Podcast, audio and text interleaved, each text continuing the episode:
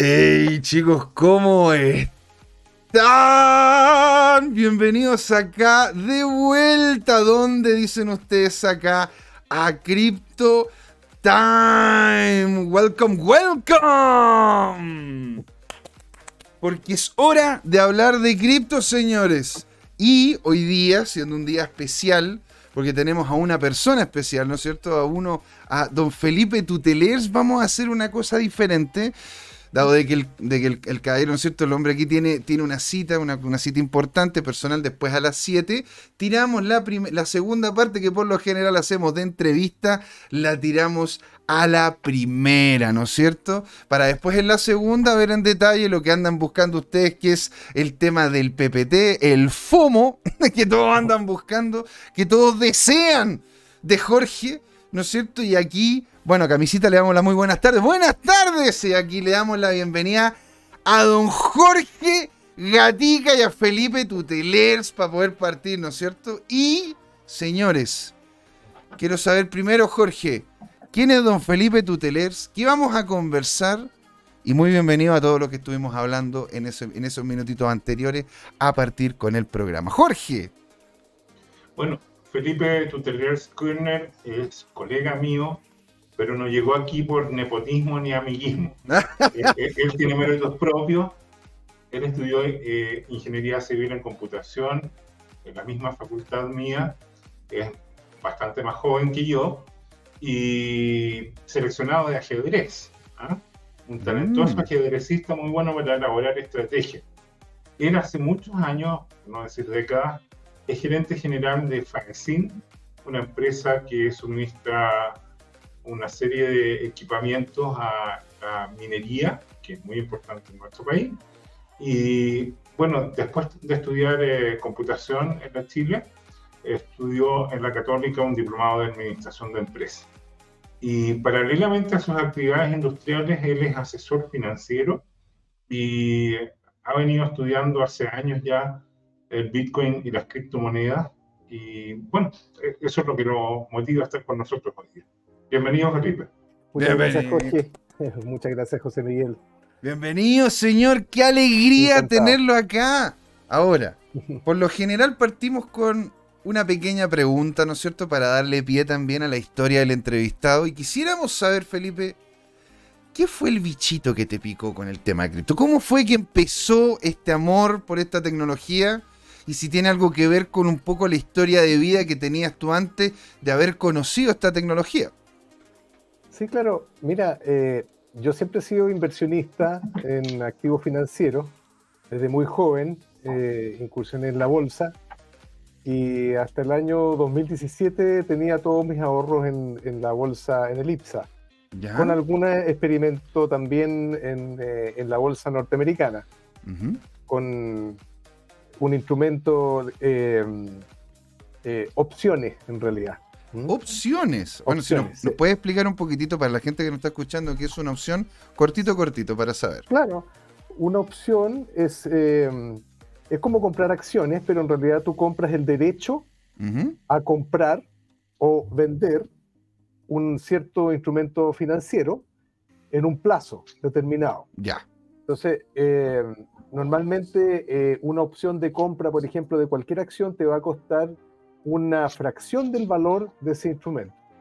Ah, por ejemplo, entre un 5 o un 10% del instrumento. E, el problema es que tiene un vencimiento. Entonces, si el activo no llega al valor que tú em, proyectabas tener, tú pierdes tu dinero, pero pierdes poco porque has pagado una fracción de lo que vale el instrumento.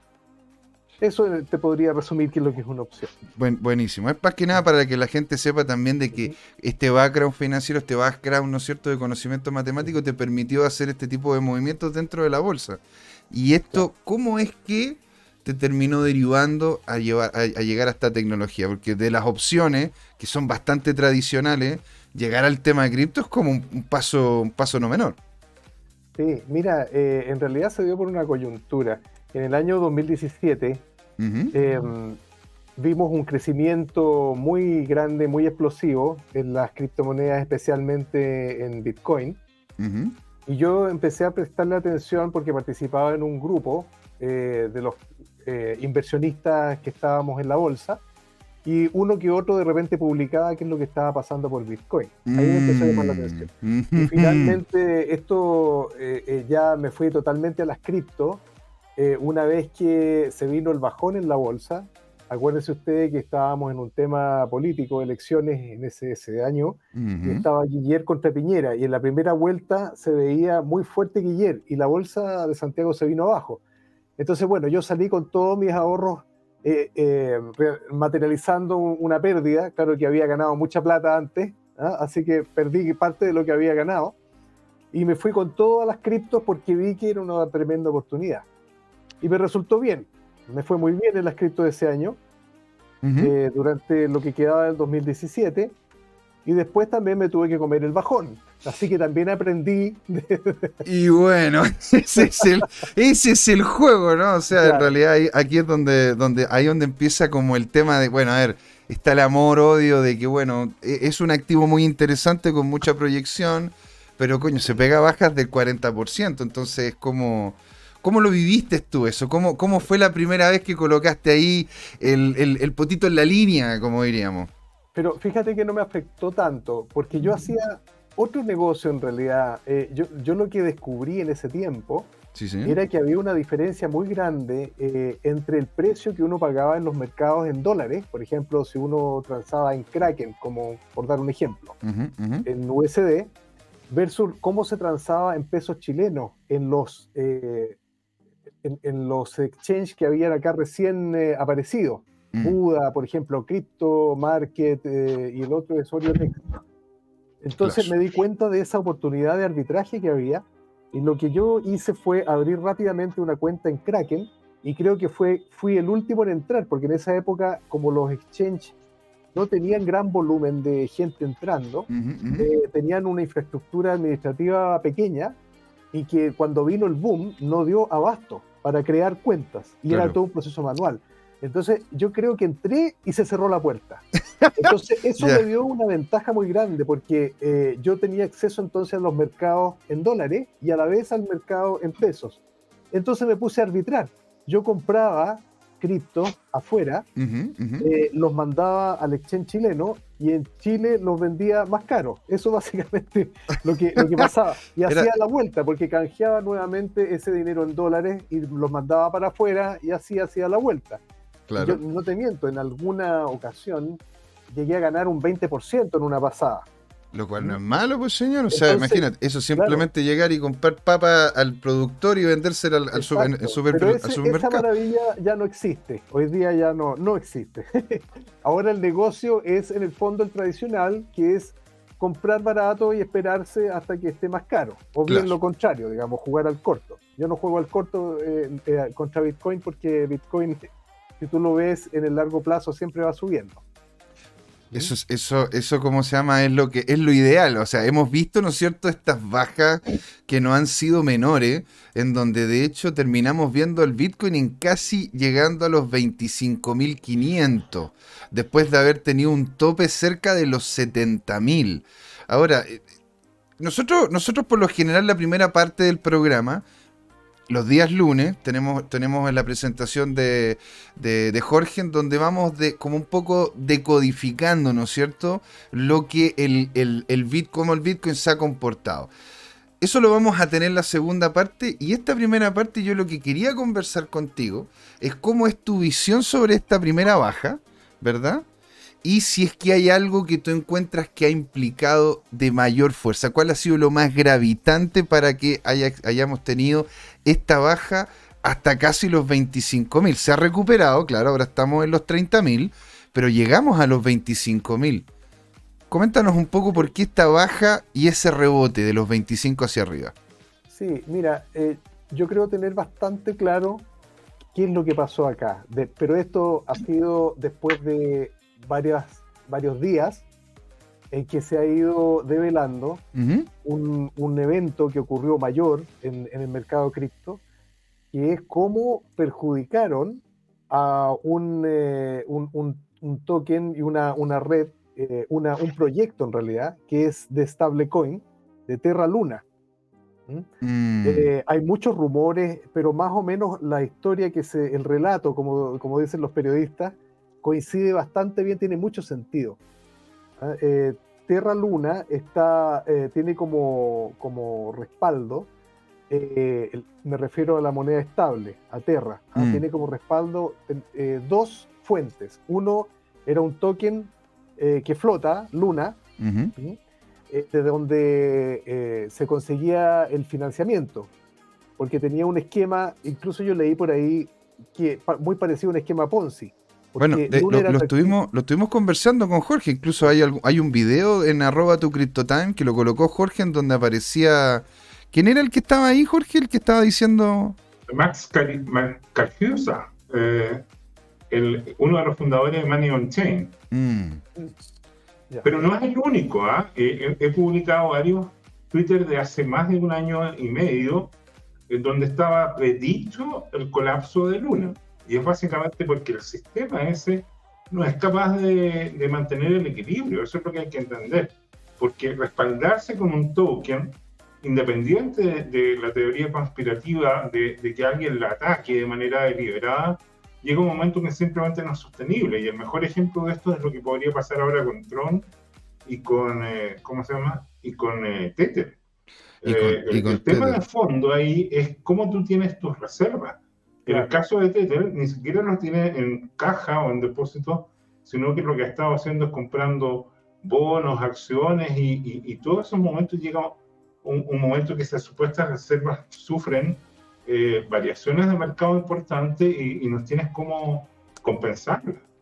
Entonces, eh, pero bueno, ese, es un tema distinto. Pero, pero eh, sigue, sigue nos dando tu, tu, tu perspectiva de lo que, pasó con Terra Luna. Mm, Fíjense mm. que todos los bitcoineros estábamos muy expectantes y muy contentos de que había una demanda muy grande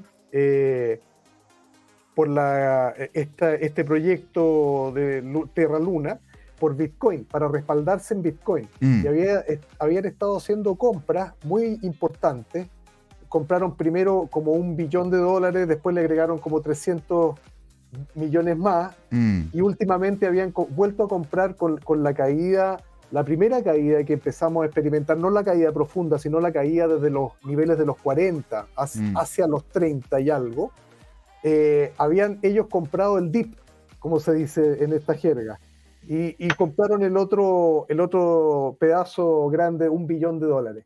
Entonces, creo que ahí es donde estuvo el principio del fin, porque tenían respaldado su, su, su Terra en Luna y en Bitcoin. Exacto, ese, ese, era el problema, que lo tenían lo, tenía con dos monedas como base, ¿y cómo podía ser esa cuestión? Entonces, fíjate que es lo que hicieron los que teóricamente quisieron votar esta moneda.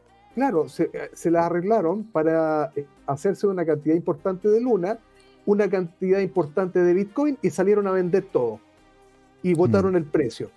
Entiendo, dicen los rumores que alguien compró, o no compró, perdón, pidió prestado 100 mil Bitcoin para venderlo. ¿ya? Y al venderlo, provocaron esta tremenda caída y fue un efecto en cadena, mm. porque Luna o la, corporación que está detrás tuvo que salir a vender esas reservas de Bitcoin que había comprado para poder sujetar el precio de su Terra Stablecoin. Mm. Entonces se produjo un doble, una doble venta. Yo vi cifras hoy día de más o menos 2,8 trillones eh, que tuvieron que salir a vender de, Bitcoin. Eh, entonces es una cantidad, pero impresionante. Ahora me sorprende que no haya caído más Bitcoin. ¿Mm? Ahora, yo que sigo los eh, gráficos y de distintas métricas, creo que la tormenta ya pasó, porque si yo veo las reservas de Bitcoin en los exchanges eh, han vuelto a niveles previos, eh, por lo bajo, digamos, en niveles bajos que venían cayendo bastante, eh, a los niveles previos a que se montara esta supuesta operación. Y por lo tanto, creo que es difícil que se dé nuevamente un, un bajón hasta los 25, salvo que vuelvan a hacer lo mismo, pero no veo motivo para hacerlo. Eh, fíjate que eh, bajo los 30 eh, ha despertado el interés de instituciones como tú puedes ver, por ejemplo, hace un par de días atrás se anunció de que el, Bitcoin, perdón, el ETF de Bitcoin Spot, mm, mm. que hoy día la lleva, que es básicamente un, ETF de Canadá, mientras no exista un, un ETF de Bitcoin Spot en Estados Unidos, eh, agregó más o menos, creo que 6.900 Bitcoin a su fondo. 6.870 ¿Mm? y algo. Claro. Entonces, eso no es un solo participante que entró. Eh, ¿Quién invierte en ETF? Las instituciones. ¿Mm? O sea, puede haber muchas instituciones. Si tú ves un alza en un ETF, en, los activos de un ETF, es porque eh, puedes decir eh, con bastante seguridad de que son las instituciones que están comprando mm. en general.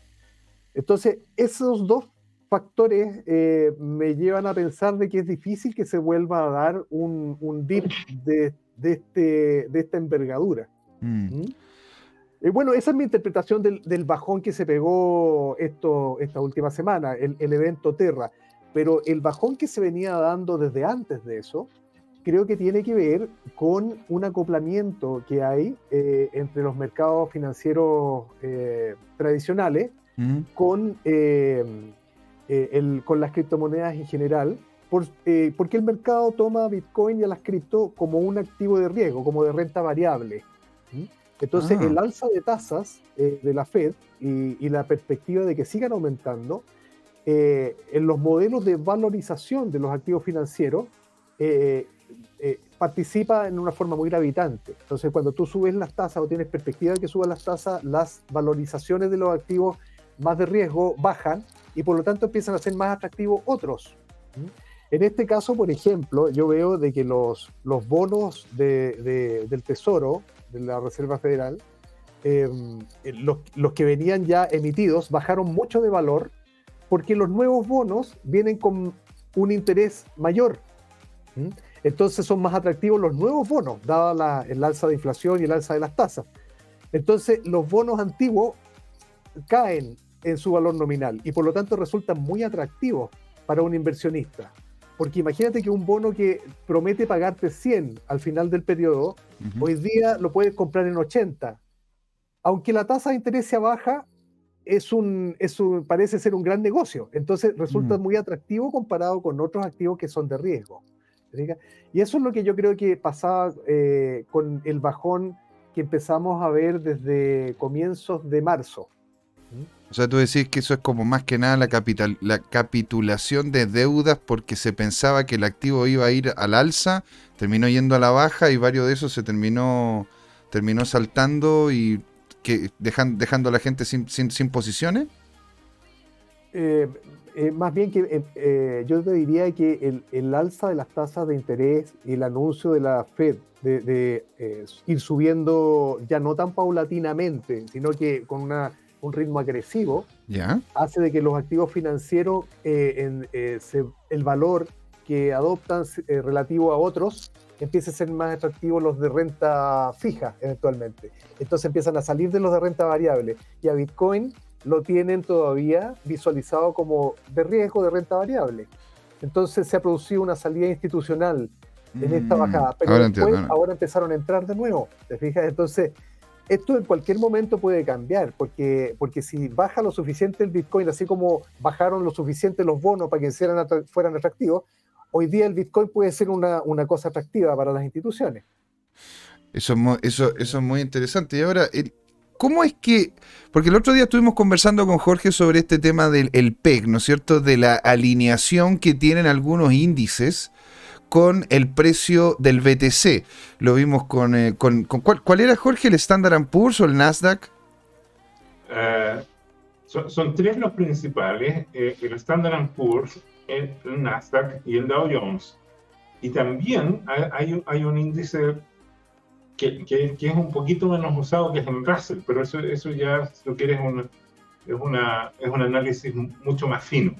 Pero, pero lo esencial, lo interesante y clave yo encuentro en este momento para, para poder eh, juzgar cómo y dónde invertir es, es, si las caídas de los índices que han tenido correcciones importantes, sobre todo el Dow Jones y el SP500, y en Nasdaq. el Nasdaq y el SP500 son muy, muy interesantes porque hay una correlación muy alta en los dos últimos años con el, con el Bitcoin. Si, si, tú superpones los gráficos, ves que eh, tiene una correlación, cuando digo muy alta, probablemente matemáticamente eh, sobre el 95%, ya más cercano entre 98 y 99%. o sea, de, alguna manera son reflejos. Entonces, la gran pregunta es si la corrección que ha tenido la economía de Estados Unidos, y en particular estos subconjuntos, está llegando a líneas de soporte tanto horizontal como diagonal y se van a rebotar o no. Y nosotros hemos estado publicando en mm. arroba tu time, hemos estado publicando análisis de, personas que, que, que, predicen eventualmente un rebote y algunas pocas que predicen un quiebre aún más bajista. Mm. Eh, mm. Hay que pensar que, que, hemos tenido correcciones importantes. Por ejemplo, el mercado de bonos acumulado en el, en el año llevamos una caída superior a 25%. Y estamos hablando en el orden de un mercado que, está entre 200 y 300 eh, millones de millones de dólares. ¿ah? Son 200, a 300 trillones en bonos. O sea, comparado con el, con el oro, que son 11 trillones, y con el Bitcoin, que son 0,6, 0,7 trillones, imagínate el potencial que tiene eso.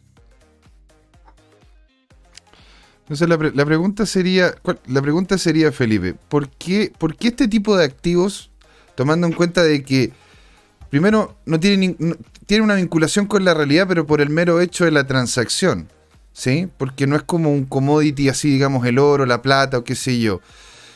¿Por qué tiene esta relación o este, esta vinculación con estos índices? Es porque los inversores están invirtiendo en ellos con ojos parecidos a los que revisan acciones o, hay algunos fondos que están viendo el Bitcoin como una tecnológica, ¿no es cierto? Y por eso estaría como un poco vinculándose a lo que serían fondos, fondos de inversión tipo Nasdaq ¿Por qué, hay esta relación? Porque así ya, podemos llegar al tema de la inflación, la economía real y cómo le va a terminar afectando. Pero estos índices, ¿por qué tienen esta cercanía con los movimientos que hemos visto en el Bitcoin y, ojo, en el Ethereum también? Sí, Así que hay varias monedas que se mueven muy parecidas, incluso algunas que tienen una capitalización mucho menor que Bitcoin. Sí, es que, bueno, eh, es de las dos eh, de las dos posturas que tú mencionas. Ah, hay eh, un grupo de inversores que ven esto como una inversión más en renta variable. Por lo tanto, los, le asocian los mismos riesgos. Y bueno, la prueba eh, también es que ha estado, como dice Jorge, muy correlacionado durante un buen tiempo. Mm, ahora, las razones por qué esta correlación, muy en resumen, yo te diría que es porque la plata estaba muy barata. Entonces, ¿dónde metemos esta plata barata? Ah, entonces. Eh, eh, plata dices tú dinero, ¿verdad? No, no, plata. yo me refiero al, cuantitativo easing de, de, la Reserva Federal que ha tirado plata al mercado impreso, una cantidad de billetes impresionante. Entonces la gente pensaba, bueno, ¿qué hago con esta plata barata que no me, me cuesta casi cero de interés? Eh, diversifiquemos, metemos plata en acciones y, también en, criptomonedas, y por eso subía, subía todo muy junto, digamos, muy correlacionado. Mm. Eh, pero también hay, eh, hay un grupo de inversionistas que lo hace con una mirada de mucho más largo plazo. Eh, mm. podemos mencionar como ícono a MicroStrategy, ¿no es cierto?, que ha estado acumulando Bitcoin desde, desde agosto de 2020. Le mandamos un saludo, puede que nos vea en algún momento. Le mandamos un saludo al tío Sailor. Me hace ríe, Jorge. ¿Y por qué? Créelo, cree que este proyecto va a llegar allá, Jorge, por Dios. Fuerza y ánimo. Bueno, ese en resumen, hay de los dos, ¿ah? que están mm. pensando en una inversión en criptomoneda, en Bitcoin eh, eh, muy especialmente, con unos ojos diferentes a los de los inversionistas tradicionales. ¿ah? Pero el grupo de inversionistas tradicionales es muy grande también, debe ser como la mitad o, quizás más. Entonces, por lo tanto, cuando se asustan, cuando ocurren estas cosas en los mercados, eh, bueno, afectan afectan, pero el mercado tiene que depurarse, eh, salir todos estos inversionistas que tienen el miedo y, luego eh, quedan los que están a largo plazo. ¿ah? Y, luego comenzamos nuevamente, vamos a comenzar a ver subir a, Bitcoin. y los, las demás criptomonedas que siguen al Bitcoin. Bitcoin es, la, es, es el líder, digamos, entonces, indiscutido. Los demás suben porque sigue, sube el Bitcoin y viceversa, aunque con honrosas excepciones. Yo quiero hacer una predicción. Eh, esta vez, este ciclo no va a ser como el ciclo de 2017, donde había muchas eh, eh, monedas alternativas que en realidad no hacían nada ¿ah? o hacían muy poco. Los proyectos que, que había detrás era realmente era humo. O sea, tenía una página, tenía una landing page hermosa. Yo me acuerdo el, 2017 con el con las ICO. Oye, tú, te metías a la página y leías dos, tres líneas y tú decías, o sea, yo coloco acá cinco centavos y van a cambiar el mundo estos chicos. Sí, claro. Y, bueno, y después hubo el, caso emblemático, ¿no? De que llegó y se, le pasaron millones de dólares a un proyecto para después simplemente bajar la página y en la esquina superior izquierda, mira, ya te está riendo Jorge, porque en la esquina superior izquierda aparecía de forma coloquial, ¿no es cierto?, órgano reproductor masculino, pero, pero en la esquinita chiquitito, ¿me entendí? En tamaño de letra. Entonces uno llegaba y dice, me está ahí. O sea, acabo de colocar 125, 200 dólares para que me aparezca, ¿no es cierto? Ahí chiquitito en la esquinita, órgano reproductor masculino. No, no. Pero hoy día es diferente, creo yo. Yo veo eh, varios proyectos que creo que tienen mucho futuro de verdad. No, es como las ICO de esos años. ¿ah? Eh, me atrevo a mencionar eh, Polkadot y, Kusama. Mm. es un proyecto que, mira, yo escuché una historia muy breve y que me encantó en realidad. Eh, el, uno de los fundadores eh, o desarrolladores de Ethereum eh, se dio cuenta de que iba a haber un problema de escalabilidad y problemas de seguridad. Mm. son dos atributos que de alguna manera son contrapuestos. Si tú das más de uno, obtienes menos del otro, hay un trade-off. Entonces él se puso a pensar cómo mejorar esto y diseñó esto de, de las parachains. Dices tú Gavin, ¿no? Gavin Wood no, sé realmente cómo se llama el, eh, fundador, eh, pero me gustó la historia porque él logró, eh, después de varios años de desarrollo, un sistema en que diera el, gusto, digamos, a los dos o a, los, o a tres atributos simultáneamente. Mm. Entonces diseñó un sistema en que él se preocupa de la seguridad y los proyectos de otras eh, chains eh, se conectan a esta, a esta red de redes, en donde mm. la seguridad es, el factor principal. Y también proveer las herramientas o los canales para que puedan estas otras chains eh, ser escalables ¿ah? y solucionar el gran problema de Ethereum. Ustedes lo han visto, que no es muy escalable. No, pero si cuando la red está colapsada, los, los, fees se van a las nubes. Sí, pero si eh, Ethereum, no tiene ningún problema, es una, es una moneda perfecta, es maravillosa, está llena de drama. O sea, imagínate, es cara. El otro día estaba también alegando con Jorge tras Oye, tuve que mandar una plata a un amigo y me salió más cara, más cara la vaina que el sable, puño. ¿Me entendés? Y realmente, bueno, también la serie de problemas que tiene Ethereum porque tienen servidores, ¿no es cierto?, en AWS. Hay una serie de cosas que en sí, claro, es, es una dificultad. Ahora, ¿es lo mismo Ethereum o es lo mismo Polkadot que están como dentro de la misma dinámica porque son infraestructura blockchain que Bitcoin? Digo yo en relación al tema de si les terminaría afectando de igual manera la inflación, la caída del mercado, la devaluación de monedas tradicionales como el, como el, como ¿cómo se llama? El dólar o el euro. ¿Cuál es tu opinión? Eh, yo creo que eh, si tú miras a, la, a, Bitcoin, por lo menos en el mediano y largo plazo, siempre le ha ganado la inflación. Y por mm. mucho. Mm. Eh, los buenos proyectos van a ir detrás de Bitcoin también o incluso capaz que lo supere. ¿Mm? Yo considero a estas Uy, Le, le, doy a Jorge ahí, hasta pegó una señal así como, a ver, pero ¿cómo es la...? Mira, mira, mira. Pero está bien, opiniones, hombre. Aquí, aquí, aquí alegría, alegría. Bitcoin. Yo tengo mis ahorros en Bitcoin. Ah, y, últimamente metí un poco en esto de las parachains. Me gustaron un par de proyectos en las mm. parachains. Eh, eh, hay, hay, uno que yo creo que va a dar mucho que hablar, eh, Akala. sí, señor, totalmente. Moon River. Moon River. Sí, sí, sí.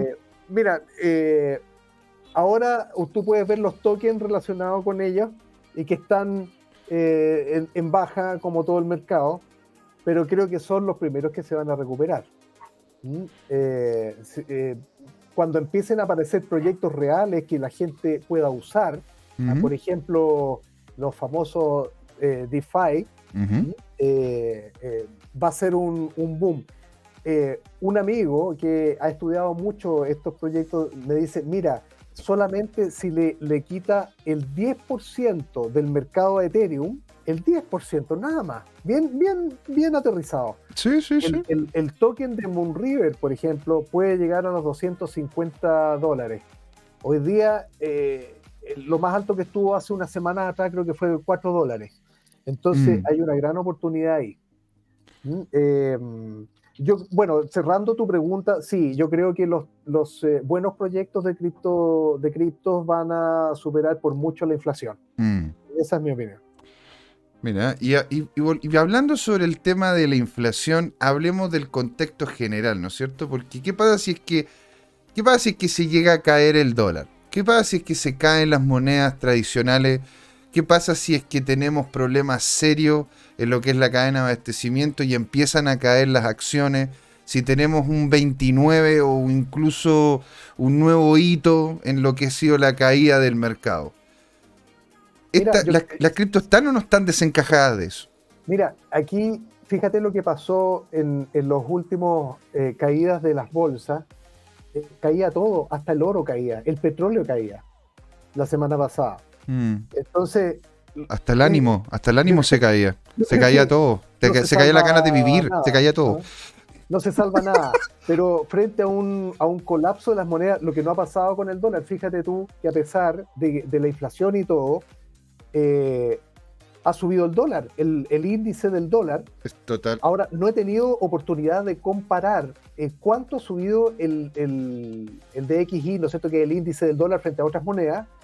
Hasta ahora eh, va bajando, de hecho, 0,27, pero la verdad que ha ido, tiene, tiene, ¿cómo se llama? De hecho, aquí, aquí te lo, aquí te los, se los podría, se los podría mostrar, chicos, para que. Sí, pero fíjate que lo que te, para cerrar la idea. Sí, sí, por favor lo que ha subido ese índice versus la inflación, no sé qué es lo que va eh, quién va ganando, ¿ah? mm. pero me da la impresión de que por mucho el índice del dólar ha subido con respecto a la inflación estos últimos tiempos desde que empezó la guerra en Ucrania. O sea, mira cómo, mira, mira cómo vamos, ¿me entendés o no? Y esto estamos hablando eh, de días. me dice a mí? Me dice a mí que la gente que tiene eh, dinero invertido en activos de riesgo y que ha salido de los activos de riesgo está metiendo la plata en nada, la está dejando en dólares está líquida. Está, ahí nomás, ¿me entendés? Entonces, eh, ¿qué pasa si el dólar empieza a caer, dices tú? Bueno, no hay dónde refugiarse entonces. ¿Mm? ¿Te fijas? Entonces, yo creo que ese puede ser el momento eh, como de explosión de, la, de las cripto, pero es solo una mera especulación. O sea, es una opinión, nada más. Claro. Porque si tú no tienes nada más en qué meter la plata, ya sea hasta el dólar se te, se te viene al suelo, creo que lo único, mira, es más o menos, sería un evento eh, armagedónico como lo que ocurrió en Ucrania. Madre Porque tú te fijas, cuando, ¿qué pasó con la moneda ucraniana? De, la noche a la mañana dejaron de funcionar los cajeros y la gente que hizo, los que alcanzaron, compraron Bitcoin. Exacto. Entonces, frente a una catástrofe así, yo creo que pasaría más o menos eso. O sea, es, algo, es algo para es algo para tomar en cuenta. O sea, imagínate, hasta, hasta el perrito está enojado. Imagínate, está, está ahí alegando de que se están cayendo este tipo de cosas. No puede ser.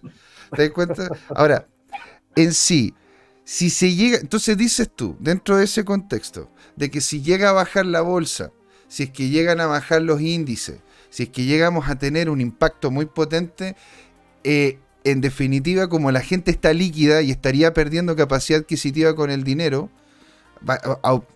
tendería a aumentar la inflación y eso afectaría de forma muy negativa a las cripto, independiente que nosotros veamos a las cripto como casi de como en otro, en otro ámbito, ¿no es cierto? Como fuera, fuera de lo que es la vinculación con el mercado. Ahora, esto podría llegar y ser incluso a la inversa en el sentido de que ya la gente dice, mira, sabéis que la verdad que yo ya no tengo, no, no sé qué hacer, que es lo que ponte tú ocurre en Argentina, en Venezuela, en Cuba, en países donde realmente la gente está desesperada, ¿me entendés? Porque no tiene... En Turquía. En Turquía, en el Líbano, ¿me entendí? en Kazajistán, en, países donde realmente no tenéis más, donde el Estado, pues, donde, donde el Estado crece por un lado y te está aplastando contra el problema de la inflación que está creciendo en el otro, siendo tú el jamón del sándwich. ¿Me entiendes o no? Porque si tienes 100 pesos más que una persona que está a votar en la calle, entonces el Estado te tiene que sacar esos 100. Porque tú, tú y la otra persona en la calle tienen que tener 50 cada uno. Porque eso sería el mundo ideal, maravilloso e increíble. Ahora, ¿es posible que terminemos dando la vuelta a esto? Es decir, tanto se dio el círculo que terminamos dando la vuelta y termine siendo el Bitcoin como uno activo potente. Digamos, que lo tomen allá en Rusia. Sí, yo creo que en caso catastrófico como el que, que, no estamos todavía, eh, eh, no estamos por ahí, pero puede llegar a ocurrir un, reseteo total del sistema económico mundial, yo creo que el Bitcoin es el primer candidato a tomar las riendas, porque ya lo hemos visto. En Ucrania, el Bitcoin, en, eh, como dices tú, en Libia, en el Líbano, en Argentina, en Turquía, fíjate que 6 millones de turcos tienen Bitcoin. ¿Ah? ¿Y por qué, será? o sea, eh, eh, tú llevas un poco eh, al estrés a, una, a, un, a, un mercado y veo que se, se vuelcan al Bitcoin. en Estados Unidos no han llegado a eso. ¿Mm? Tienen un 10% de inflación, no más. No, más. Pero, pero, si se le sigue descontrolando esta cosa, yo no veo otro camino. Ahora, además sigue creciendo en su deuda, que es eh, una cuestión que ha venido por décadas. Amén, amén. Jorge. Sí, mira, el, tema de fondo de Estados Unidos es, eh, no es que el dólar se haya fortalecido, sino que el resto de las monedas del mundo, como los países que ya nombraron, se, se están debilitando. Eh, Japón está colapsando, Japón tuvo una caída de su moneda este año que va eh, no sé si puedes mostrar el índice JPY, podría ser. Encantado, eh, José Miguel. Sí, sí. Eh, yo creo que en el año ha perdido del orden de 30% o, 25%, que para una moneda eso es gigantesco. Mm. O sea, estamos hablando de que todos los activos de ese país se están depreciando en un cuarto. Es como que Mira, ahí, ahí coloqué la relación. Ahí está. Un millón de edificios y de repente tienes el equivalente a valor a 750 mil se, te desaparece, entre comillas, eh, eh, virtualmente un cuarto de millón de edificios. Imagina, ahí yo coloqué, de hecho, aquí en, en el gráfico que vemos acá, pero voy a sacar el, esto para que se vea más grandecito, ¿verdad? En, lo que vemos acá es el porcentaje relacional entre el precio que ha vivido a nivel general el dólar, que miren hacia dónde va, y el de abajo en amarillo es lo que vemos en J PIX, que desde acá, desde el momento que literalmente empezó a subir el dólar, ha ido pero hacia abajo y con todo, señores. Sí, bueno, es natural, eso es natural, José Miguel, porque el, índice de XI es una relación entre el valor del dólar y una canasta de monedas, mm. pero en esa canasta de monedas, de las que más debe empezar son las de Japón, el euro, en fin, porque son las economías más importantes. Entonces le voy a colocar aquí JPIX y voy a solamente colocar, voy a colocarla para que se vea el gráfico como tal. Y este es el gráfico que justamente ha tenido, ha tenido el, el movimiento de la moneda japonesa. Y mira cómo se ha caído. Este año, por favor. Te digo inmediatamente. Este año, a ver si vamos, si lo tomamos por semana, por semana. ¿verdad? Y nos vamos hasta el año, aquí, aquí está en enero, enero, aquí, de aquí hasta, ah, hasta ahí, ahí más o menos. O sea, estaríamos viendo una baja de cerca de un 11,22% en un periodo de 147 días, teniendo una volumetría de alrededor de 1.3 millones. Más o menos. O sea, es, o sea, imagínate que la moneda con la que tú compras el pan todos los días, la moneda con la que tú tienes que comprarle los implementos de, escuela de tus niños y todo, ahora vale 11% menos. Y eso no ha sido algo de ahora último, sino que imaginemos, desde, desde que tiene indicativo, ¿no es cierto? Acá, el Team Viewer, porque no, no llega más para atrás. Imagínense que en mayo del 2020, del 2020 estaba cerca de 1051 eh, puntos y ahora está en 858. Entonces, si hacemos la relación, significa que, a ver, a ver si me lo permite esta cuestión. Mm, a ver, lo voy a colocar ahí. Sí, pero yo, yo, tengo mis dudas que eso corresponde exclusivamente a, la moneda del qué. Eh, ¿qué, ¿Qué tal si la comparas con el dólar? Busca JPY USD. USD. USD. Perfecto. Este. Ahí. Ese es el precio. Ese es el precio que tiene, ¿no es cierto? El, el, yen japonés en comparación al dólar. Y claro, ha tenido una. Ha tenido, como se llama, un descenso. Un descenso nada, nada menor. Sí, y de hecho lo estamos viendo en un canal, en un canal, ya estaba en un canal bajista, y aquí aceleró el, ángulo de descenso. Ese porcentaje, se lo calculas de cuánto es? Es desde 85 hasta 72. A ver, déjame ver si le, le, saco el aquí hasta 76 más o menos. Estaríamos hablando de una baja de un 13,69%. Ah, más o menos no. Ya. En realidad. Felipe, ¿Y cómo ves tu otros proyectos cripto? Por ejemplo, ¿qué, te provoca el, proyecto de Cardano o AR? Mira, eh, Uy, ya no se ve bien ya. No, en realidad no te puedo dar una informa, o sea, una, una, opinión muy informada porque no los sigo. ¿Por qué no los sigo? Porque adolecen de algunas de las características que yo te mencionaba adelante. O tienen un problema de seguridad o tienen un problema de escalabilidad. Cosa que ha venido a, llenar las parachains de Polkadot. Ya, ¿y, Solana, qué te pasa con eso? No, mira, no te puedo, no puedo opinar, no lo sigo, Jorge, de verdad. Eh, sé que adolecen de, eh, al no tener esos atributos, ni las miro. Mira, aquí de hecho en, el chat, en el chat estamos conversando, te fijas, sobre el tema de las monedas que estaríamos, que estarían siendo interesantes. De hecho, aquí don Juan Limón nos comenta de algunas altcoins que están, que, que tienen, que tienen bastante, bastante, bastante potencial. Ponte nos estaba comentando sobre DAY, que es como el UST, pero en realidad tiene otra, tiene una, dinámica similar a la que tenía Luna, pero me imagino yo con diferencias, diferencia, ¿no es cierto?, en la base monetaria. Y otra cosa interesante, comenta él, es de que de hecho Meta está sacando NFT utilizando la red de Polygon, por lo tanto, posiblemente Polygon sea una moneda interesante ahí a revisar, ¿no? Dice, el todo tiene potencial, está caído, exactamente. Luchito González, qué grande Pipe, le mando un saludo, don Luis, a usted, señora. Gracias, saludo a Luchito.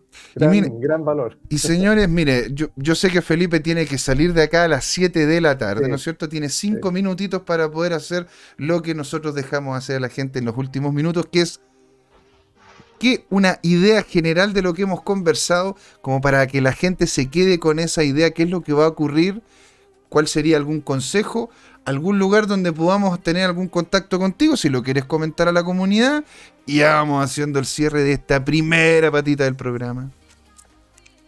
Bueno, mira, yo solamente eh, quisiera aconsejarle a la gente que invierta en Bitcoin, eh, no, no con palanca, no con plata digamos, no apalancarse, no sé si han manejado ese concepto en otras entrevistas, pero mm. básicamente apalancarse es comprar más de una moneda eh, con plata prestada, poniendo como garantía lo que uno tiene. Mm. Eh, no usar palanca, eh, pero sí mantenerlo, hodlear, como, como se dice en, esta, en, esta industria, y, y, tener fe, porque si tú miras Bitcoin en tres años, Mira, yo estuve mirando otra vez un gráfico y me di cuenta de que eh, desde el ciclo anterior, si uno compró en el peor momento es decir, por ejemplo, es como lo mismo haber comprado en 69 mil hoy día. Mm. Y se espera dos años, 11 meses, eso fue lo que uno tuvo que esperar en el ciclo anterior, ya recupera su plata. Y si espera tres años, un 50% más tiene. o sea, lo que eh, eh, en realidad no te lo da ninguna inversión tradicional, creo yo. ¿Mm? Eh, así que hay que invertir lo que uno no, no, tiene pensado ocupar, lo que no necesita en corto plazo, y invertirlo en Bitcoin. Eso es lo que yo le aconsejaría a la gente. Y aprovechar estos bajones, porque son una oportunidad generacional de comprar Bitcoin barato. ¿Mm? Es un gran punto, es un gran punto, señor. ¿Y algún lugar donde podamos encontrarlo, algún proyecto al cual tú estés participando que quieres que la gente conozca? Mira, no, yo no, quiero, mm, eh, a ver, eh, no quiero usar este, este medio para, para proyectos propios, digamos. Yo me dedico, asesoro a gente, tengo clientes, manejo carteras de clientes, lo hago en una forma criteriosa, porque hoy, eh, hoy día eh, las estafas están por todos lados. Sin ir más lejos, tenemos a, lo que pasó con este señor Garay y el señor Chang, medio mundo. Entonces, mi, forma de, atraer clientes, yo les digo, mira, yo a mí no me pasa nunca plata. ¿ah? Yo no acepto plata. Yo lo que hago es manejar tu cuenta y de tu cuenta solo tú puedes sacar la plata. ¿ah? Porque hay los mecanismos de seguridad que impiden de que yo eh, pueda sacarte tu plata. ¿ah? Siempre los sistemas te avisan ¿ah? y tú puedes bloquearlo. Entonces lo que yo hago es comprar y vender, básicamente, encontrar el mejor momento y asesorar. Es, eso es el proyecto en que estoy yo, tengo varios clientes, administro bastante plata ¿ah? y bueno, y últimamente he tenido que estar consolando a los clientes y decirles estas mismas cosas, porque si se esperan... Eh, dos años y, casi tres años, está garantizado prácticamente que van a ganar plata. ¿ah? Y si tú lo miras en cuatro años, mucho mejor todavía, multiplicas tu capital diez veces. Entonces, eh, y para allá vamos.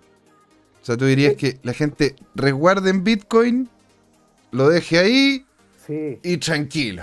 Absolutamente, absolutamente. Esa es la postura. Mira. Se puede optimizar un poco la cosa, pero básicamente si uno hace eso, ah, y, también muy importante, sacar los, eh, las criptomonedas de los exchanges. Porque fíjense que en Turquía, donde se desató esta tremenda eh, eh, catástrofe, ¿no es cierto?, de la, de la, depreciación de su moneda, sí, señor. Resulta que el exchange más grande que había allá, se arrancaron con la plata los dueños. bueno. Ah, entonces hay que sacar la plata de los exchanges y eh, mantenerlo a, buen resguardo. Yo uso un dispositivo que es la Ledger, hay otro, está la Trezor también, no quiero hacerle publicidad a una marca específica. A mí me gusta la Ledger, yo, yo le aconsejo a los clientes y le configuro la Ledger para que tenga sus criptos ahí guardadas. ¿Mm? Eso, eso, nada más. Maravilloso, Felipe. Ahora, don Jorge, unas últimas palabritas y nos vamos a la segunda patita. Sí, un gran mensaje de Felipe es eh, que efectivamente, si uno hace el análisis estadístico, nadie que haya comprado y esperado cuatro años ha vendido en pérdida. Y eso es muy importante. ¿ya? Cada ciclo de halving que hemos vivido, eh, el mínimo de ese ciclo es mayor que el máximo anterior, y por lo tanto mayor que todos los mínimos anteriores. Por lo tanto, eh, de alguna manera, este ciclo ascendente eh, hasta el momento da una garantía y una seguridad de, de, que la persona, entre comillas, que sana, que ahorra en Bitcoin, siempre ha ganado. Y efectivamente hay algunos proyectos puntuales que le han ido ganando al Bitcoin en ciertos periodos de tiempo. Pero en el largo plazo, todos los proyectos se han defractado contra el Bitcoin y no han podido repuntar. Mira, esas son unas grandes, grandes palabras, señores. Les agradecemos mucho por haber estado en la primera patita. Se nos viene la segunda. Hoy día hicimos un caso especial, dado de que aquí, ¿no es cierto? Felipe tiene que salir, ojalá antes de las 7. Ya lo estamos aguantando un, ratito más. Le mandamos muchas gracias a todos los que nos han estado hablando. A Tomás Claro, que, nos dice cracks, muchas gracias. Welten Fintech, amén, por todo lo que estaba diciendo. Le mandó un gran saludo, Lucho González. Ignacio Tavilo, Ignacio Tavilo comenta de que hay que guardar BTC BTC y BTC llega al millón y un Juan Limón colocando algunos datos ahí mismo en el, en el, en el chat. ¿sí? También tenemos a Javier Salinas, Camisita, Tomicro estuvo también con nosotros aquí conversando y Caji volvió a aparecer esperando, ¿no es cierto?, que llegara, llegara de vuelta el Bitcoin a los 20 mil para poder vender hasta el riñón y comprar. Así que no se vayan. Esto A todos ellos están invitados a la Bitcoin Pizza que vamos a organizar con Belten Fintech y la asociación Bitcoin Chile. Así es, señor en Las Condes, en un sitio que vamos a dar los detalles en el segundo tiempo, el domingo próximo entre las 12 y las 16 horas. Nos juntamos en el Bitcoin Pizza. Así que van a comer pizza, vamos a compartirlo, vamos a pasarla. Vamos a comer, vamos a reírnos, va a estar buenísimo. Así que no se lo pueden perder. Dice, bueno, Juan Limón dice que está lejos. Bueno, coño, de venirte de, allá de Tijuana sería, sería, sería complejo. Señores, muchas gracias. Vamos a dejar ir a Felipe y nos vemos en la segunda patita. Ahí nos vemos. Chao, amigos. Hola amigas y amigos, en este intermedio les queríamos recordar que esta comunidad CryptoTime la hacemos todos. Así que siempre invitados a nuestros canales de difusión en Twitch, Twitter, YouTube, LinkedIn y Facebook búsquenos como CryptoTime, con latina, así, latinos como nosotros. Los esperamos para intercambiar información, hacer nuevos amigos y conexiones en este hermoso mundo del blockchain y las tecnologías descentralizadas. Suscríbanse para estar conectados y saber sobre nuevos episodios. Un gran saludo de Jorge Gatica y José Miguel. Ahí nos vemos. Chicos, bienvenidos de vuelta aquí a la segunda patita, señores, de Crypto Time, con todo el ánimo, toda la energía, ¿sí? Para darle vuelta el. ¿Cómo puedo decir? Colocar una sonrisa en estos momentos en los cuales hay varios que estamos internamente bastante. bastante. bastante oscuros. Así que aquí les traemos la luz de la buena onda para salir adelante, ¿sí? Y les agradecemos a todos los que nos están conversando. La verdad que hay mucho, mucho interés. Aquí, de hecho, nos preguntó Tomicro cuándo era el Pizza Day. Y es el domingo 22 de mayo. Bueno, este año es el domingo. Y claro, como comentábamos en la, en la, primera parte, estamos organizando un evento, el cual lo estaríamos realizando en, en un lugar que les vamos a comentar, que, que se llama El Palacio, en donde vamos a juntar una cantidad, ojalá la mayor cantidad de gente posible este domingo a las 22 horas. ¿Sí? Era, es, e, sería sería súper interesante que lo pudiesen, lo pudiesen ver, ¿no es cierto? Esto queda en el Ebro 2738 Las Condes. Lo voy a colocar aquí en el chat. Ebro, ¿no es cierto? 2738. En, esto en Las Condes, en Chile. Yo sé que hay muchos que nos ven desde otros lados y le mandamos un gran, gran abrazo. Vamos a estar con ustedes en espíritu disfrutando, ¿no es cierto? El Pizza Day. Ahora, hay muchos que me preguntan, ¿no es cierto? A las 16 horas, que nos comenta bien el a las 16 horas partiría el, el, asado, o sea, para el asado, perdón, las pizzas que tengo la costumbre, porque lo general te, es, que, es que Jorge te juntáis a, te a tomarte un asado. Ahora, esto tiene una categoría de pizza, así que lo, vamos a disfrutar. Sí, que se ríe, se ríen ahí, ¿no es cierto? Javier Salinas. Me, río porque te lo pasas en asado. Toda la semana, al menos un asado. Pero es que bueno, soy un, hombre, soy un hombre social y me gusta conversar estos tópicos, ¿verdad? Y la verdad que lo encuentro interesante. Ahora, de hecho, vamos a partir con lo que nos está escribiendo acá Javier Salinas. FOMO, FOMO, JORMO, JORRO, Jorge. Es, la evolución del FOMO, llegando a Jorge como tal. Es que, ¿sabes qué? Esta semana el food la lleva. No hay FOMO. ¿No hay FOMO? Tengo, tengo dos noticias, José Miguel. Ya, ok, a ver. Una, buena y una mala. ¿Cuál quieres primero? Eh, partamos con la mala para poder después, ¿no es cierto?, ir, irle, bajando el nivel a mediano plazo. Cuenta el miedo. El fútbol la lleva. Pero a ver, eh, nosotros vimos que llegó hasta los 25, se terminaron de llenar, ¿no es cierto?, los, eh, los slots de compra que estaban pendientes. Eso no es verdad. Yo dije que el gap que había eh, detectado estaba en 23.750 aproximadamente. 23.000, ah, Ese gap no se llenó. No se llenó. No se llenó. O sea, estaríamos llegando a los 30. Hay chance de que efectivamente la nueva ola llegue. Ahora, esto hay que entender. Puede que el precio siga oscilando entre 29, 30, que baje a 25 mil. Y la clave es que en algún momento se produce la capitulación, que es cuando hay pánico en el mercado, aparecen los panic sellers o los vendedores aterrados y se produce un mechazo. Y ese es el que también ¿Te has fijado? En, que, en que ese ese mechazo en que se liquida, en que hay una gran cantidad, es comprado íntegramente por los, por los que tenían pendientes las órdenes de compra, mm. ya que estaban tomadas desde antes. Y se produce, por lo tanto, un rebote muy alto del mercado. Esto no, no significa, no estoy prediciendo que ello haya pasado. Lo que estoy compartiendo es que hay analistas que ven que hay una tendencia bajista que no hemos roto y que ellos hipotetizan de que ese gap no es que sea una predicción de precios, sino que es un target o un objetivo de lo que podría ocurrir en un evento de capitulación. Ahora, wow. tú que de repente eh, Rusia dice, ¿saben qué? Desde ahora aceptamos pagos de petróleo y gas en Bitcoin. ¿Qué crees tú que va a pasar? Así que, bueno, pero vamos a, ver los datos. ¿ya? Voy a proyectar, si te parece. Dele nomás, señor. Porque de vamos a partir. ¡Ah! Nos siguió ahora JDMX123.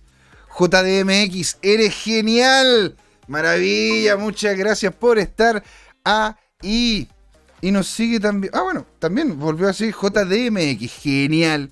Muchas gracias, señor o señorita. esto es, Un gran es muy importante. Es una lata lo repetimos cada vez, pero lo primero que tenemos que entender es que nosotros no damos consejos de inversión ni sugerencias eh, financieras, sino que lo que advertimos es que toda inversión tiene un riesgo.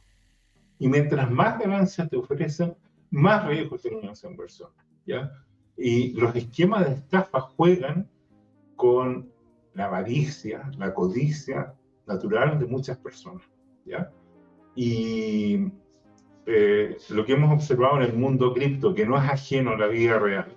Pensemos que en Chile eh, hubo compradores del Cerro Santa Lucía, que era un parque, una plaza pública, y sin embargo hubo gente que fue estafada por estos personajes que son capaces de vender una irrealidad y que terminan estafando a las personas. Entonces, ¿por qué hacemos todo este énfasis? Porque cuando uno invierte, sobre todo en las criptomonedas en general y Bitcoin en particular, corre el riesgo de perder parte importante o todo su patrimonio si es que usted toma decisiones cuando lo, lo vencen las emociones, tanto la avaricia como el miedo.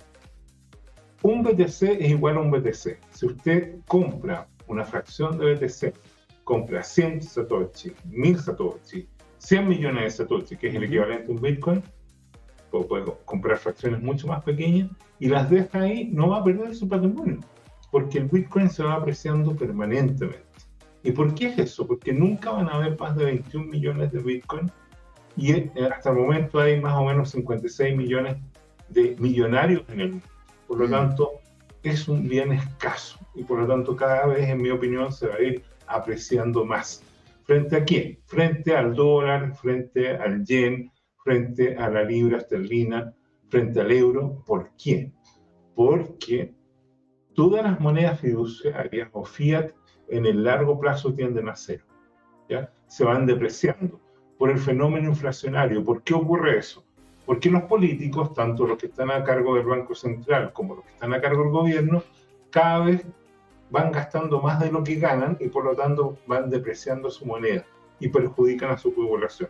Y eso ocurrió con los imperios de Portugal, de España, de Holanda, del Reino Unido, de Estados Unidos y ahora eventualmente también de China, ya que son potencias económicas, ah, militares y culturales, etc.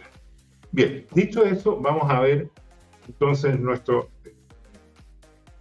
esquema habitual Lo primero es dar la perspectiva de hace un año. ¿Te acuerdas? Hace un año estábamos en maravillosos 55 mil dólares. ¿Te fijas?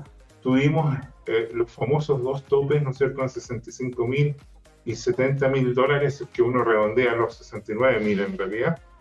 Y, y, de ahí solo ha sido un desplome, esto ha sido un verdadero vía crucis, ha sido nuestro recorrido por el desierto. ¿ah? Y, y, nos falta un Moisés que nos guíe en esta trayectoria. Y como no está Moisés, ya que Satoshi está desaparecido, tenemos que aguantarnos solos y en este caso consolarnos entre José Miguel y la comunidad de CryptoTime. Aquí entre todos nos apoyamos, somos, somos tanto nuestros mayores fans como también nuestros mayores apoyos, nuestros hombros para llorar. Porque la verdad que, porque la verdad que, claro, la gente dice, bueno, pero que tú estás metido en finanzas, no te tiene que doler. A ver, yo me río, yo la verdad que lo tomo con harto humor pero claramente este tipo de dinámica en donde la gente tiene una cantidad de su capital invertido, eh, cuando llega a bajar, si es que no toman los recuerdos correspondientes, les puede afectar de muy fuerte manera. Y, este Via Crucis llegando a cerca de los 70 mil para volver a lo que fue el año pasado, alrededor de junio-julio. Ay, Jorge, no sé. Es como que, como que uno dice, chuta, pero ¿por qué no te quedas ahí arriba un ratillo? ¿Sí o no? Ahora, se ha quedado ahí arriba porque en realidad partimos con un Bitcoin valor cero, lo vimos llegar a los 2000, caer a los 300, después volver a subir a lo, volver a subir a lo más arriba, volver a caer, volver a subir a volver a caer, pero claro, en este periodo corto, en este tramo de un año que estamos viendo, claro, se ve como todo un arco en el cual estaríamos llegando al mismo nivel de precio. Exacto. Pero bueno, estamos cercanos a lo que se conoce la capitulación, que es cuando los últimos desesperados venden al precio que sea porque creen que el proyecto se va a cero o porque simplemente están tan apalancados, endeudados que tienen que vender lo, que, lo poco que tienen, como le pasó a Luna, ¿ya? en que eh, se les desplomó la paridad, tuvieron que vender sus 3 mil eh, millones de dólares invertidos en Bitcoin, probablemente a pérdida también, mm. y simplemente no pudieron evitar el colapso. esto ha sido el último mes el último mes la verdad es que ha sido sorprendente en el sentido que hubo todo un pimponeo que fue predicho por nuestro analista, eh, uno de nuestros analistas regalones, que es Matthew Highland, y el mm. tipo decía, mira, mientras no suba sobre 46 mil dólares y baje 37 mil dólares, eso es simplemente oscilación, es ruido. Si esto sube, hay un quiebre alcista y es señal, o si baja, hay un quiebre bajista, es señal. Y así ocurrió, se desplomó de los 37.000 y rápidamente llegó hasta un mechazo que alcanzó los 25.000 y ahí estaba rebotando en este nuevo nivel de eh, 28.000, 30.000, 31.000 dólares. Mm. En una franja horizontal. Y la gran pregunta es si eso va a romper pronto al quiebre, al alza o a la baja. ¿ya? Y nuevamente aparece un último quiebre que la, la pregunta del millón es, bueno, pero si llega a niveles del 23.000, del gap que está ahí entre 23 y 24, ¿podría bajar a 20.000? ¿Y qué pasa si quiebra el soporte de 20.000? Eso sería un evento eh, interesante. Ahora, ¿por qué sería interesante? Bueno, porque eh, lo que pasa es que, por ejemplo, el promedio en que ha comprado MicroStrategy eh, los Bitcoin con, con, endeudamiento, con apalancamiento, está en promedio en 30.000. Si baja los 20.000, va a tener más de un tercio en promedio en pérdida. Ahora, ¿qué es interesante? Que los préstamos que consiguió Michael Saylor fueron a tasa prácticamente cero. Él tomó, no sé, miles de millones de dólares para comprar Bitcoin y los consiguió a tasas cercanas, marginales, entre 0 y un 1% anual o, menos que eso. Mm. Y si tú lo piensas ahora con la inflación del 8%, es como que le regalaron dinero, porque es como que te prestaron a una tasa de menos 7% anual. Con que se aprecie un poco el Bitcoin, que debería pasar, mm. eh, termina siendo prácticamente un regalo. y, yo, yo, quería, yo quería hacer. Ah, bueno, de hecho, se ve en este gráfico también, ¿ah? porque mira, a mí me llama la atención de que la baja. Bueno, se ve un poco mejor en el anterior. ¿Podrías ir al anterior un poco, por favor? Vamos al anterior. Mira, porque si te fijas en, la, en lo que es abajo los volúmenes, sí. mira cómo, cómo son, cómo de, de pequeños y lentos son. Aquí ya empiezan, ¿no es cierto?, más a aparecer líneas línea rojas en donde claramente tenemos lo que es el descenso.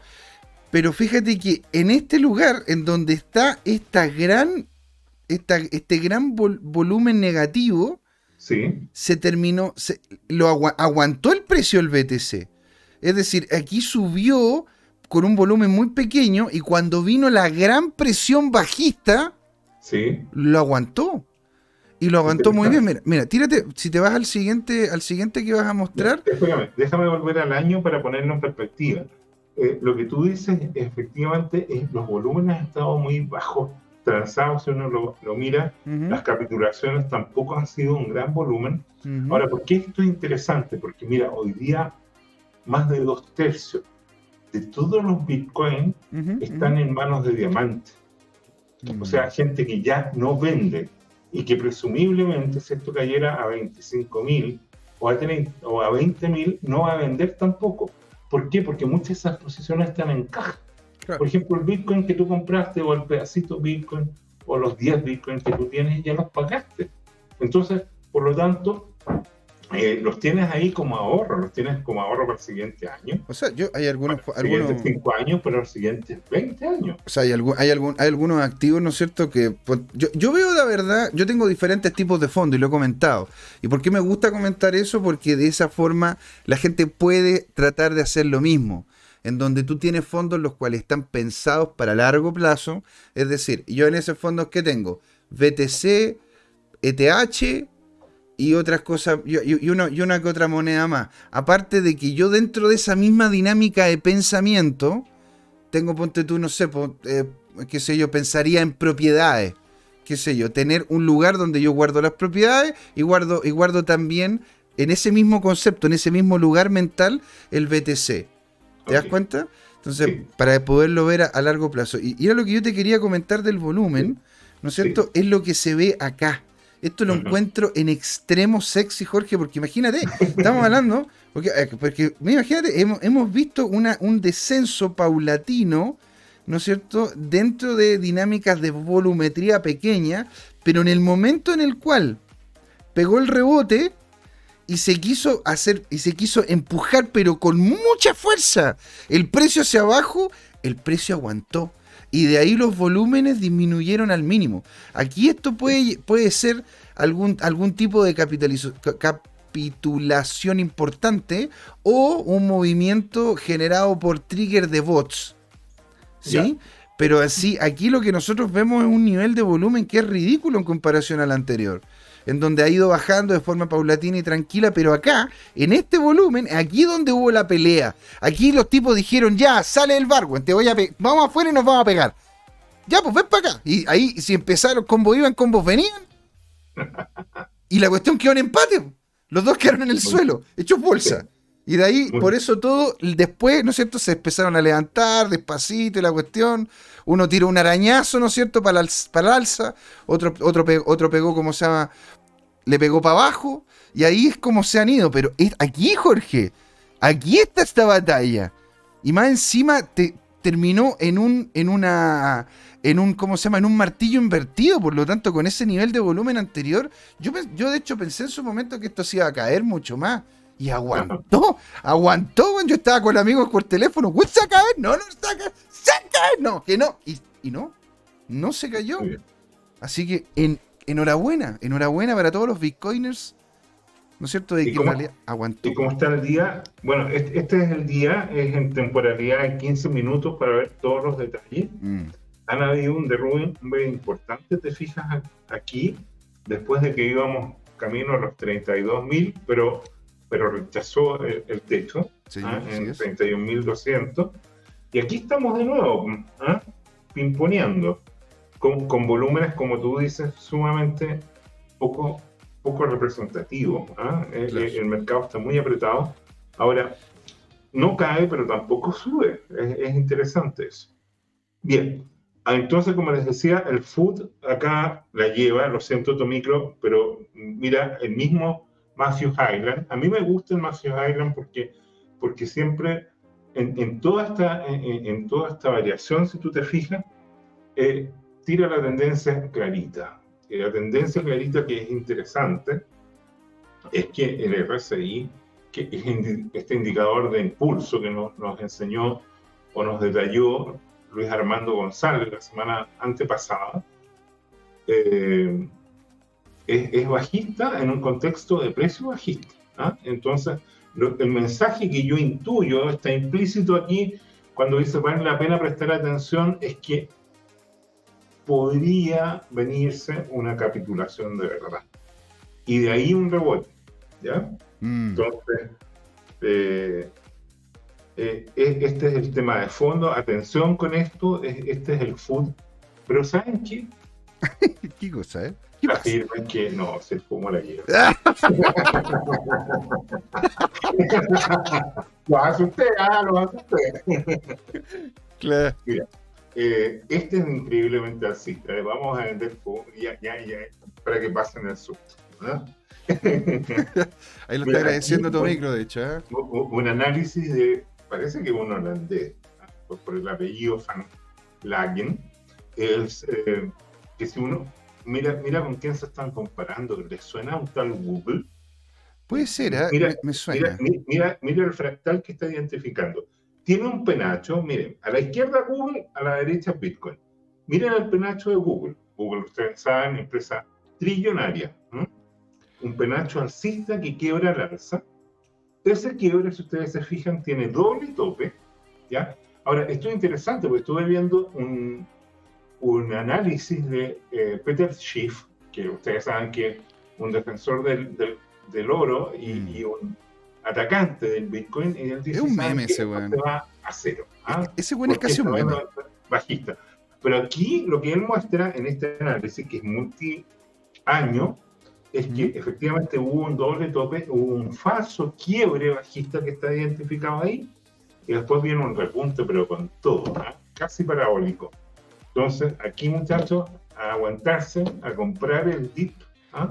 Esto no es consejo financiero. No, no, estamos de acuerdo.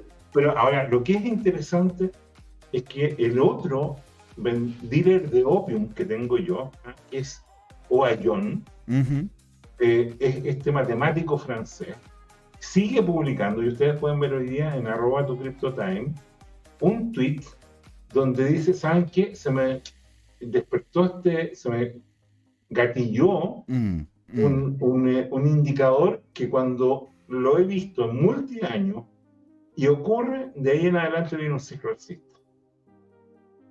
Esto no lo podemos predecir, pero hay varios analistas que así como el anterior, que, que este es un bitcoiner, ¿ok? Más, Matthew Highland, un analista un chain y todo el tema. Se dedica a eso. ¿Saben qué? Mira, en los últimos meses esta cosa se sigue viendo malita. Pero cuando tú te cambias a escala multiaño, se ve alcista, pero alcista con, todo. ¿ah? Entonces, esto es interesante. Eh, así que, bueno, yo me quedo con esto. Oye, pero qué eh, loco, qué loco lo igual, lo, igual que es. O sea, muy parecido. La, verdad que es muy interesante lo que estáis comentando, porque tiene, tiene, ¿cómo se llama? El mismo soporte que llega después de la cuña, ¿no es cierto? y ahora... Y lo ves además en, múltiples años, ¿te fijas? Sí, claro. Ahora, claro, ahí lo estamos viendo de forma logarítmica. La gracia, la gracia del logaritmo es que limpia un poco la variabilidad del mercado. Eh, pero, tú te das cuenta que, que, un parabólico en logarítmico es un tremendo exponencial. Total, pues. mucho. o sea, un, para, un parabólico en logarítmico es ridículo. Y, mira, además, en, el ciclo que la lleva, es multiaño, parte antes del 2017. Parte antes del 2017, de verdad que sí. Esa mayor temporalidad es interesante porque es una Está bueno este gráfico, Te lo voy a quitar. Te lo voy a quitar, porque lo voy a, lo voy a presentar yo creo para una, para una clase. Pero buenísimo, buenísimo el gráfico, señor. Muy bueno. Ya, entonces, mira, ah, si el tema de, las coins, habíamos quedado en, esta estadística que no actualicé y vamos al tiro a la papa. ¿ah? ah. Lo que me impresiona en este cuento es cómo cada semana aparecen 100, 150 o 80 shitcoins, ¿ah? que son proyectos que, bueno, está bien, te consejo que uno o dos proyectos tendrán alguna chance y el resto son deliberados eh, efecto de estafa. Entonces, muchos de estos proyectos, la verdad es que no duran mucho y está bien. Eh, hay personas que les gusta apostar a proyectos, eh, incluso es interesante porque porque hay proyectos que, que, tienen muy buen marketing y todo lo demás, pero no tienen nada detrás. Y, y, bueno, al final terminan siendo estafas parecidas a las de Luna. Entonces, y, ojo, que fuerte lo que yo digo, porque cuando digo estafas parecidas a las de Luna, hay que pensar que este es un negocio que alcanzó a capitalizar decenas de miles de millones de dólares. Sí, sí, claro. Sin embargo, si uno revisa los fundamentos, se da cuenta que la gente que entiende había predicho que iba a capotar, ¿ah? tal, como está pasando con otras. Bueno, pero, pero miremos el mercado cripto antes de eso. Ojo, ¿ah? Ah, espérate, ojo, mira, si te vas un poco antes, algo interesante que se puede ver también es la baja del costo del gas. Por fin estamos llegando justo después de que yo tenía que mandar la plata, porque tenía que yo mandar la plata. Duele, ¿ah? Para que después bajara, vos me entendés, pero ya, pero ya bajó, ya. Ya bajó. Mira, acaba, acaba de romper el corazón de José Miguel. Sí, lo, la verdad. Fíjate qué interesante la dominancia del Bitcoin está subiendo. La dominancia ¿ah? del Bitcoin está subiendo. ¿Por qué? Porque parece que la gente se aburrió de perder el dinero en las meme coin, en las bitcoins, por cuánto. ¿ah? Ahora mira, mira el market cap, mira cómo bajó el market cap, llegando de los casi 2 trillones que estábamos 1.9 a los 1.5 la semana anterior. Mira y, qué interesante. Y esta semana estamos sobre el, el, el trillón el trillón 36, o sea, ha, tenido una baja, si sumamos ese 9,5% de baja más ese 3,5% de baja, porque claro, está tomándolo en relación al anterior, pero podríamos decir que fue que ha sido como alrededor de un 10%. Pero mucho más, ahora piensa tú que esto estuvo a punto, a punto, pero un tris de llegar a los 3 trillones de capitalización. ¿3 trillones? prácticamente a casi un tercio simplificando. O sea, desaparecieron dos tercios de este cuento. ¿Y quiénes perdieron más? Las shitcoins. bueno, las, las altcoins, pero bueno, estuvimos hablando también sobre los problemas que tuvieron los NFT, pues Jorge. Que al final muchos de los NFT, bueno, después de, de, una serie de hackeos que tuvo OpenSea y phishing también que se hizo a través de Discord y todo, la verdad que muchos de los NFT están empezando a bajar de precio porque la gente, la gente puede darse gustos cuando tiene la capacidad monetaria para poderlo hacer. Pero si tú no tienes la capital, no tienes el capital, no tienes la moneda, bueno, coño, yo prefiero llegar y ahorrar, yo prefiero comprarme mi comida, pagar la luz, el agua y el gas, pagarle el, colegio a mis niños y, el resto de cosas, ¿te das cuenta? ¿Qué, le, ¿Qué, le, habrá pasado a esa persona que, compró un NFT en 220 mil dólares aproximadamente y vivía en un departamentito chico con todo él. ¿ah? Tengo idea, Jorge, pues no sé, porque vivía en un departamento chico con su señora, su perro y no sé quién más. Sí, sí. Y, Impresionante eso, ¿ah? Bueno. Bueno, bueno. por eso decíamos, no sé, de repente le da el palo al gato el hombre. Como, como, puede, como puede que no. Pero, pero lo que hay que entender, en mi opinión, es que un NFT es un JPG que tú haces control C eh, de cortar, cortar y, pegar o copiar y pegar y, está listo, tienes la misma imagen. Lo que pasa es que el NFT, la diferencia es que alguna parte tiene un libro digital donde se notó que esta persona en teoría es, es como dueño de la propiedad intelectual de esta obra, pero, pero te la pueden ocupar sin hacer sin pedir permiso. Sí, claro. Es, complicado eso. Pero bueno, mira, eh, interesante entonces, eh, veamos que la dominancia del Bitcoin está creciendo. Mm, sí, y, se eh, nota mucho, se nota mucho. La Ethereum no, se, no, no, ha crecido mucho. yo esperaría esto de alguna manera va limpiando algo, algo el mercado. y, bueno, esto es lo que, lo que ha pasado en el último año, ¿te fijas? Una caída de un tercio del BTC, un poco más de un tercio más del 40% en realidad de Ethereum. Eh, Binance ha caído más, a mí me sorprende. ADA, un 75%, y te digo algo, hay analistas que dicen que ADA ya como proyecto se está muriendo y, prácticamente va a terminar en cero. Es que tiene una, tiene una tokenomía, que tiene una tokenomía muy rara. Ahora, aquí la gente pregunta por qué no está Luna en el gráfico y, no sé qué responderle, Jorge. No quiero romperles el corazón. ¿Qué, le decimos? Que se perdió. Es, que es tan chiquitita que se perdió. sí, no, no, no sea. Ahora, Luna. Salió de órbita, se fue, se fue al, oscuro del universo. Mira, llegó, a un piso y desde que llegó a ese piso ha crecido mil por ciento. Sí. Eso es verdad, pero ha, crecido eso es un deporte de muy alto riesgo, porque si tú compras, en teoría tienes ese mil por ciento, pero no sé dónde lo puedes eh, capitalizar, no sé cómo lo puedes obtener. Y yo, yo, la verdad, porque alguna gente dice, bueno, cayó tanto que no sé quién pero también es cierto que lo guardaron de algunos exchanges y, no sé qué, o sea...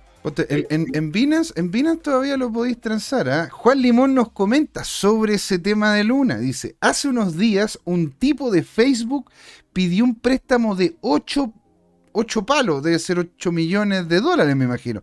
8 millones de dólares para comprar Luna en el nuevo máximo que tocó. o sea que en menos de tres días debería de tener como 2 millones restantes o menos. Oh, o sea, se pidió un crédito y se fue al carajo. Y si en la puerta dice, ¿cómo está el barbón más sensual después de mí? Buenas, ¿cómo están? Estamos genial. Muchas gracias por estar ahí, señor. Apoyo y ánimo. 8 millones de... Ah, 8 millones de pesos. Ah, cuando habla de Facebook, habla de un tipo de Facebook que él vio. Ah, yo pensé que era uno que, una persona que trabajaba y ya, ok. Lo voy a leer mejor. Una persona común y silvestre como usted, como yo, que tiene una cuenta en Facebook, posteó de que hizo un pidió un préstamo de 8 millones de pesos chilenos para poder comprar Luna. Imagínate lo que, lo que le pudo haber ocurrido. Ahí sí, don Juan, porque me estaba diciendo que hablé mal de, Ahí está Juan. Al, final es su plata y él decide cómo perderla, pero cuando además pides un préstamo, yo no sé, es, una mala señal. Pero bueno, ya, en un mes, eh, obviamente que estas caídas han sido menores, pero no, no, dejan de ser. Fíjate, el último mes Solana cayó un 40%, 46%, perdón, a un 40% y, y Ethereum y y Bitcoin por ahí. ¿ah? Bueno, en la última semana ha sido fuerte la caída, la verdad es que no se ve por ahora la capitulación por ningún lado, ah. así que vamos a seguir sufriendo uno o dos meses. Ahora, ¿qué es lo que pasa? Que de aquí a un mes más debería estar operando el efecto rebote que están mostrando algunos indicadores. Mm. Si ello no ocurre, simplemente hay que empezar a, a preparar las maletas, ¿no? Pero bueno. Bueno, a ver, eh, eh, eh, en sí, en sí lo, una de las cosas que yo he estado viendo bien fuerte es lo poco que ha bajado algunas monedas fuera de lo tradicional. Mira, tírate, tírate, tírate un poquito para atrás en el, en el anterior. Sí. En el anterior, ¿no es cierto? En donde, en donde si te fijas bien, bueno, habiendo algunas monedas que bajaron un 99,993. Ya. Sí y con, un Ether que baja por encima del 30% y BTC por encima de un 25%, fíjate que BNB se ha mantenido ahí. Fíjate que BNB, independiente de la baja, que, que ha sido importante para BNB, se ha mantenido en los 300 dólares. Hay que tomar en cuenta de que se, está, se estaba moviendo entre los 300 y los 400 dólares. Es muy interesante cómo han manejado la tokenomía en BNB, haciendo, haciendo quema importante para poder mantener los niveles de precio que tiene, que tiene el token. Cosa que no lo puede hacer ADA. Te das cuenta que es el problema que tiene. ADA tiene un problema de tokenomía. Porque si tú colocas, si yo en este momento coloco plata en ADA para hacer stacking, y ADA sube un poco más de lo que, de lo que yo coloqué en dinero, yo voy a estar interesado, sobre todo en estos tiempos, en tiempos de recesión, en, tiempos, en tiempos donde la plata es importante, a sacar esas hadas y convertirlas en plata e incluso poder transformar esa plata, que es lo que muchos hacen en ADA, transformar esa plata en Bitcoin, o sea, la estaquean y en vez de utilizarla, ponte tú dentro de la red, sacan esa plata y la convierten en Bitcoin, la sacan esa plata y la convierten en ETH o de repente la convierten en, en, Polygon para poder utilizar la red de ETH sin tener que pagar mucha plata. Entonces, eh, eso uno, eh, ahí uno puede ver, Jorge, algo muy interesante que es la diferencia entre los proyectos cuando se tiene una tokenomía clara. ¿Sí? BNB ha hecho bien las cosas en ese sentido, ha hecho unas esquemas importantes para poder hacer para poder hacer mantención del precio de su token, porque ten en cuenta también, Jorge, que los sueldos en Binance se pagan en BNB. No sabía eso. Y la gente que trabaja en Binance tiene que hacer el cambio interno y, bueno, claramente ellos tienen, ellos tienen beneficio en donde te, te, lo cambian casi uno a uno con el, con el BUSD y el BUSD lo pasan por dólar inmediato. Pero en sí es bien potente este tema porque, porque claro, tú decís, bueno, pero ¿qué pasa con ADA? Bueno, es que ADA si es que se va al carajo no pasa nada porque... O sea, no es que no pase nada, hay mucha gente que estaría siendo afectada, estamos de acuerdo, pero no hay un sueldo que pagar en nada. Porque la gran mayoría de los proyectos son, ¿no es cierto?, independientes y lo hacen porque creen en la plataforma y, la, la, gran mayoría que les terminan pagando son beneficios que les genera el tener su capital ahí, pero BNB no. Por eso hay muchos que me dicen que en realidad ellos le estarían colocando, sobre todo en este momento, con la, con la gran baja que se viene, de hecho fichas a BNB, más que incluso a ETH. Así que lo encuentro interesante como para poderlo colocar ahí encimita encimita de la mesa. ¿ah? Luchito González nos comenta, ese, es, ese RSI va convergiendo con la caída del precio. Mira. Ah, él, se refiere, se refiere, a esto. ¿ah? A eso. Es exactamente ese. Sí, Luchito González, don Luis Armando González, el cual pueden ver sus videos, que vamos a tenerlo, ¿no es cierto?, de aquí a, a unas semanas más, donde vamos a seguir hablando de temas de evaluación técnica. O sea, temas es que no pueden ser más sexys. Carlos Poloni nos dice, gran salud, un saludo, saludo, saludo que grasa, saludo que grasa, ¿eso estás diciendo? Bueno, es que el, bueno es que el, estar metido en casa afecta, ¿no es cierto?, la acumulación. la acumulación de grasa. Grato escucharlos, Carlos. Poloni. Ah, Qué agrado escuchar. Una gracias, muchas gracias, señor. Un agrado tenerte acá, Carlos Poloni. Muchas gracias por estar aquí. El señor Laporta nos había comentado de que Binance ha, Binance ha sido súper ordenado en casi todo, excepto en el tema de los NFT. Estoy de acuerdo, señor Laporta. Que no, no, no, no, supo hacerlo bien, bien. Pero en general el BSC, que es la, que es la Binance Smart Chain, es genial para las transacciones baratas, juegos NFT, scam, varios, etcétera. ¿No es cierto? Van bien, ahí estamos pimponeando. La baja ha sido bueno para la reventa, ¿sí? José hablando bien de Binance, hoy se acaba el mundo, lo sé, pues lo sé, lo sé. Yo no ocupo Binance, yo no ocupo Binance, yo ocupo exchange descentralizado. Pero Binance está haciendo bien la pega y hay que dárselo. Hay que, hay, cuando uno ve que las cosas hacen bien, hay que decirlo. Fíjate que efectivamente nosotros somos fans de CZ, nos parece que es un agente catalizador de, la adopción de criptos en el mundo. Y ahora que lo pienso, nosotros hemos hablado un poco de un proyecto competidor de Binance que es muy interesante porque está haciendo lo mismo pero centralizado en África, que es Paxful, y que llegó hace poco a Colombia. Yo, yo pienso que vamos a tener que estudiar y presentar algo referente a ese exchange, ¿ah? porque, porque hacen mucho más que, que, que, solamente proporcionar una plataforma que transa, que ya es importante que lo haga, lo hace en Nigeria, por ejemplo, que, que es un país que está afectado fuertemente por la inflación. Y si ustedes me permiten el paréntesis, fíjate que en Chile eh, estuve leyendo hoy día el Twitter y también la prensa, hay mucha angustia y porque ya hay muchas familias y personas afectadas con un 10% de la inflación anual que estamos vivenciando. Fíjate que cuando yo empecé a trabajar como ingeniero en el año 87, me tocaba hacer los cálculos muy relacionados con, con la UEF, mm. diaria, mensual, anual. Pasábamos muchos miles de millones de pesos en ese tiempo y la inflación estaba en el orden del 30%, después de haber tenido inflaciones mucho más altas en mm. los 70 y en los 80 a comienzo. Y, y fíjate que, que, la inflación en Chile era rara que, que, estuviera tan baja, después se estabilizó con la independencia del Banco Central y el Banco Central fue muy, muy ordenado para tener inflaciones durante mucho tiempo en los rangos meta entre 2% y 3%. Sistemáticamente operaban los mecanismos correctores para que fuera un 3% anual en promedio, lo cual, lo cual es muy manejable para un presupuesto familiar y personal. Pero claro. Eh, ahora, cuando, tú jubiláis a todo el, ah, cuando tú jubiláis a todo el país, ¿qué puede hacer el Banco Central ahí? Ahora, yo entiendo, yo entiendo la angustia de las personas y familias hoy en día.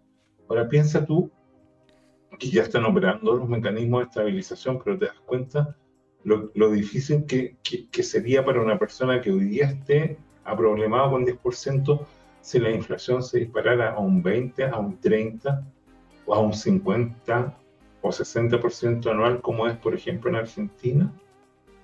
Entonces, yo espero, yo espero, yo confío en la habilidad del Banco Central chileno y en la responsabilidad del Ministerio de Hacienda chileno para contener el gasto y las presiones inflacionarias para que no tengamos que soportar estas alzas.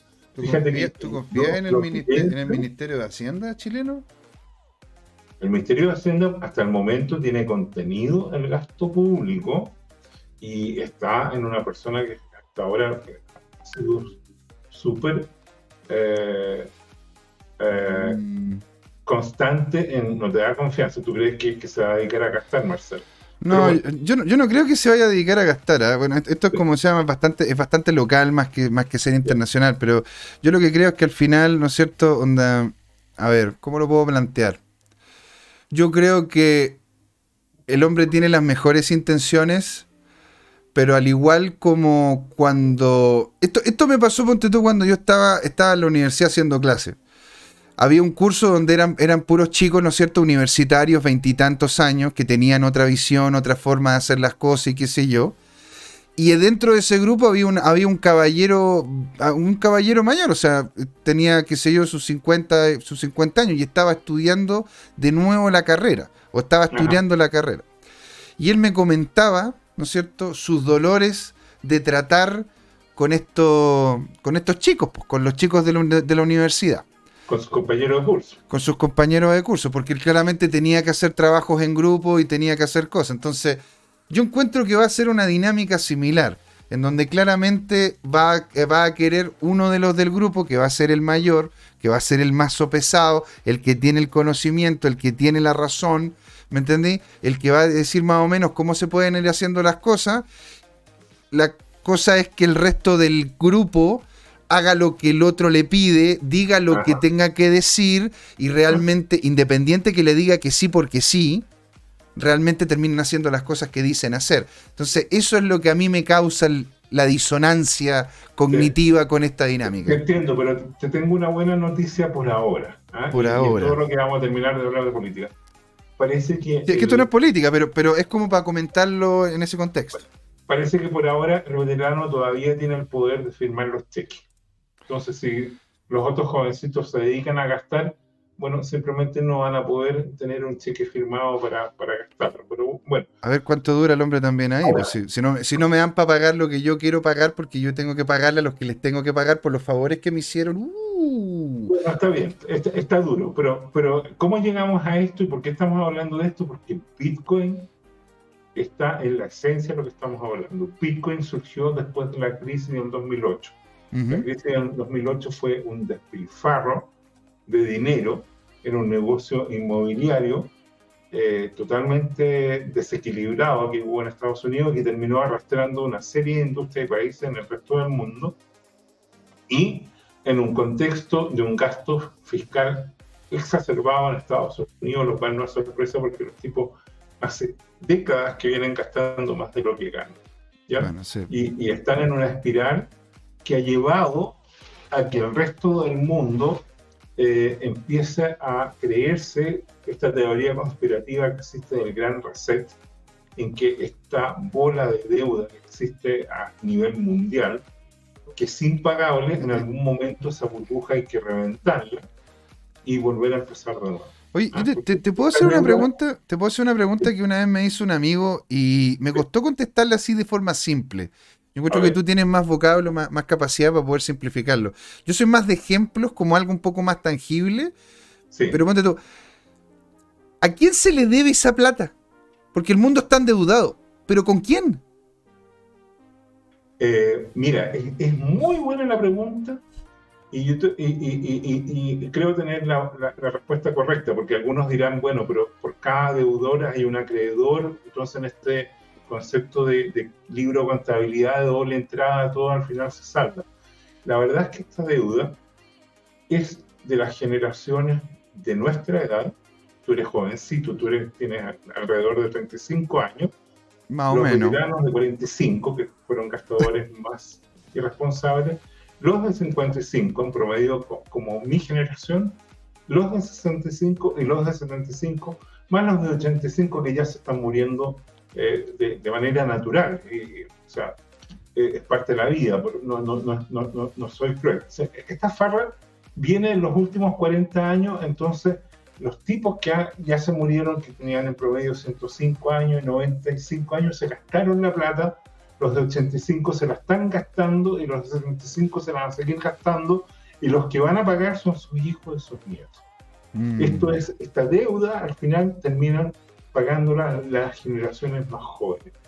Eh, por ejemplo, los estadounidenses más jóvenes están endeudadísimos. La semana pasada yo di un, una cifra que era cercana a 100 mil dólares por cabeza en Estados Unidos de deuda versus los chilenos que son 30 mil dólares por cabeza sacando una cuenta simple pública. Pero si tú empiezas a ver todos eh, los ítems de deuda, te das cuenta que la deuda de, por cada persona en Estados Unidos está cercana al millón de dólares por cabeza. Eso es impagable. ¿ya? Entonces, si tú sumas todas las deudas, ¿ah? porque, porque cuando dijimos la deuda pública, bueno, eso es la deuda que se ha gastado solamente el gobierno, pero eso no considera la deuda previsional, por ejemplo. ¿Y cómo ocurrió toda esta deuda? Es muy simple. La economía en el mundo consiste tantos edificios, tantas casas, un mercado de bienes raíces, tantas fábricas. Ahí tienen negocio las propiedades. Esa es una industria o un mercado, si tú quieres. Después está el negocio de los recursos naturales, las minas de oro, de cobre, de estaño, de tierras raras, de lo que fuera. O sea, tienen un negocio de recursos naturales. Los reservorios de agua, las presas, ¿no es cierto? Eh, las represas, todos los mecanismos, las plantas geotérmicas, eh, eh, termoeléctricas, qué sé yo, toda esa infraestructura.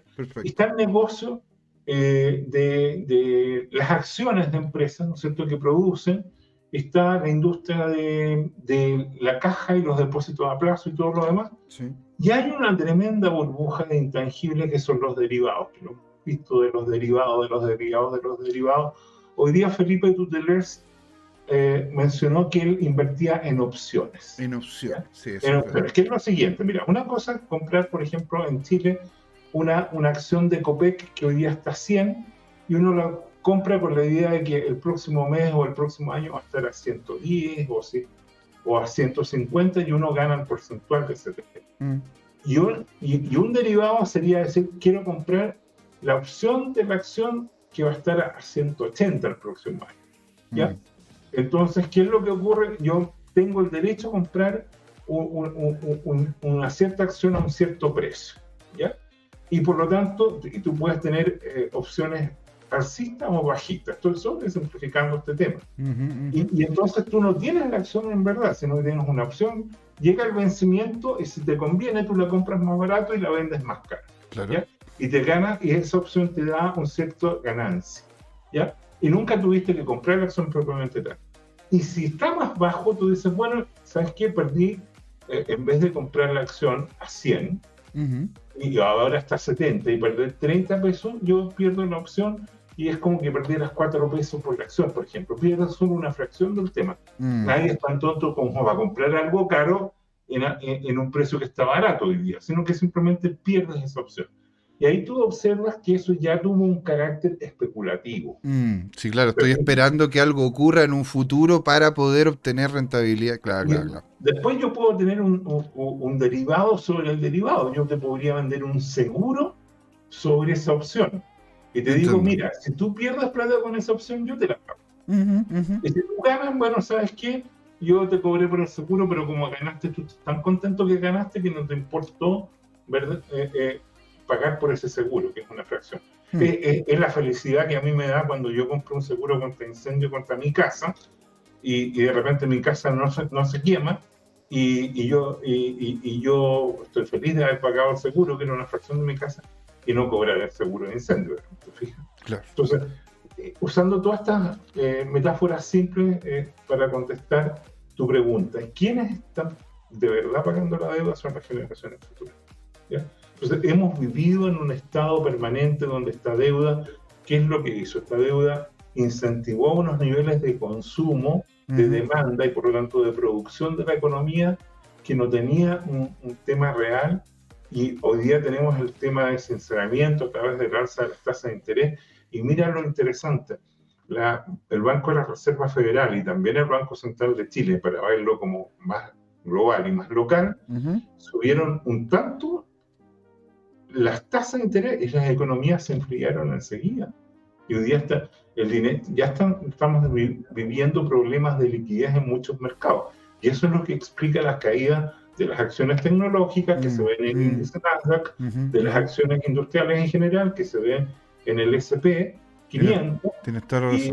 y, y, y, en Chile, ¿para qué decir? En Chile, con toda, además, toda esta eh, exacerbación de la actividad social y, violenta que hemos tenido en Chile, tenemos al IPS hoy día en niveles mínimos frente a lo que correspondería.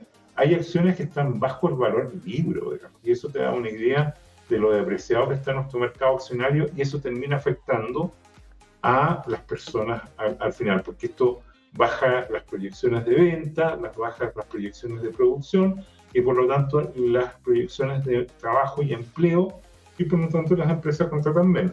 Bueno, sigamos con este tema, yo quiero presentarle... está, buena, está muy buena esa respuesta porque la verdad, a mí me costó explicárselo de forma sencilla, porque claro, yo le empecé a decir, mira, eh, bueno, empecé a hablar como de, econometría, empecé a, decirle cómo era la estructura de capitales vinculadas al riesgo y en relación, ¿no es cierto?, a, a la derivación de esos capitales, pero, pero es que si me ponía a decir esta cuestión, aquí se me queda la mitad mío.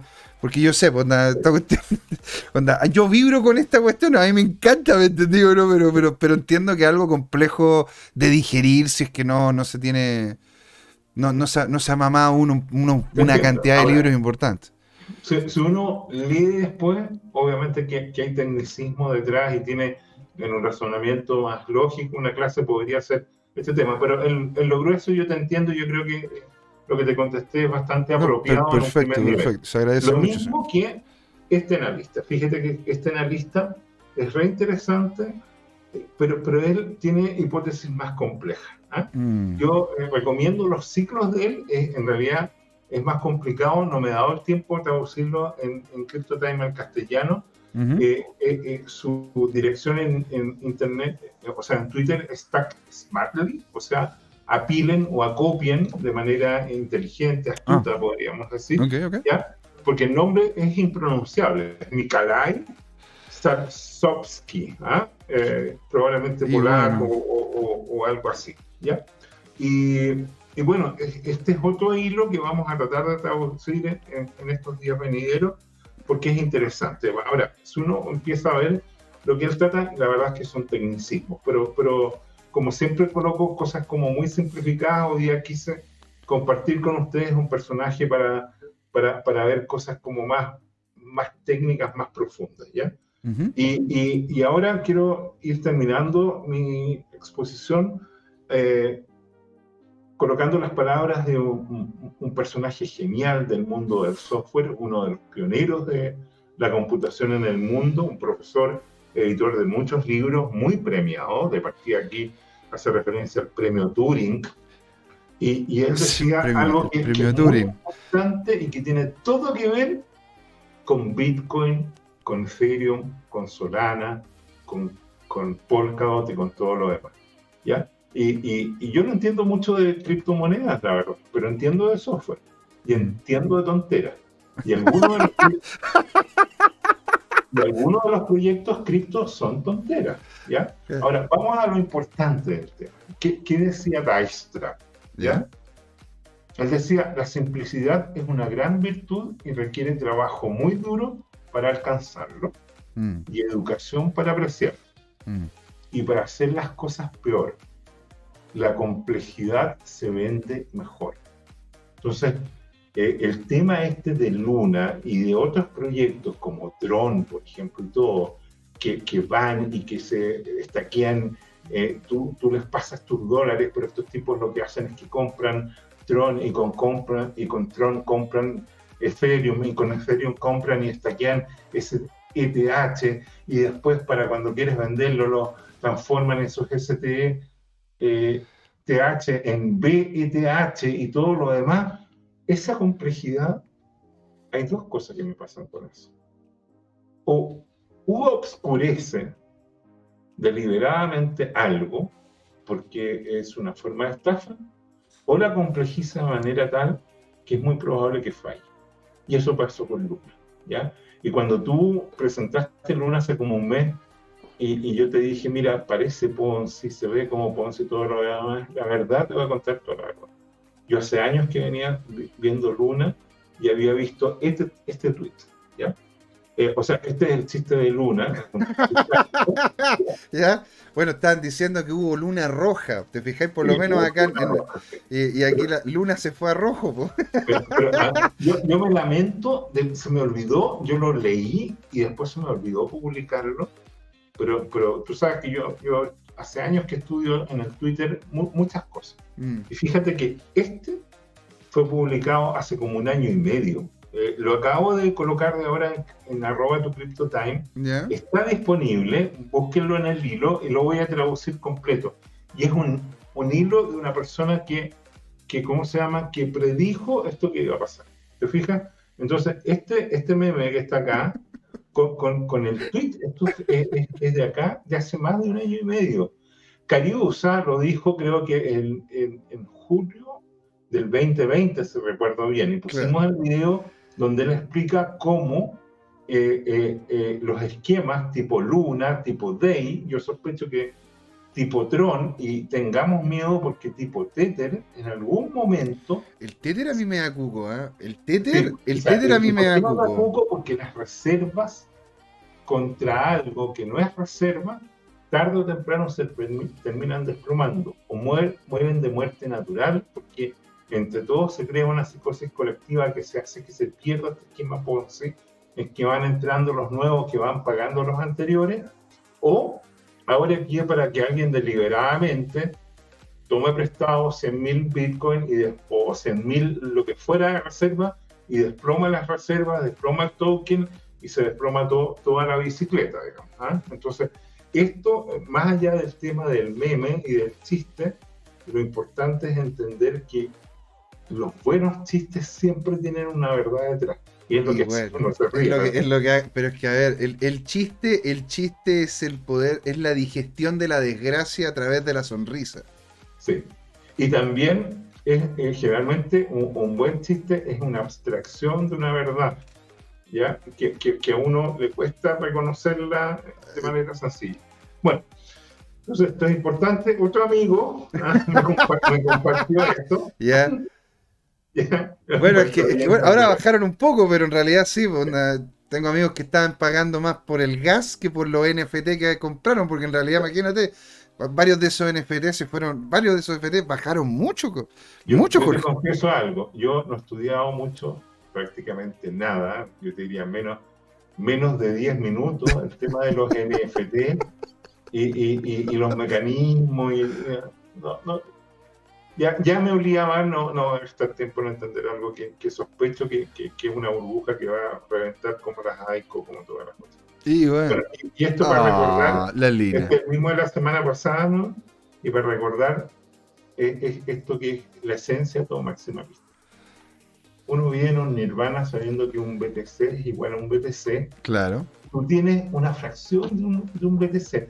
No necesitas tener un BTC completo, puedes tener un cuarto, un décimo, un centésimo, estás tranquilito ahí con tu mm. Satoshi, ¿ah?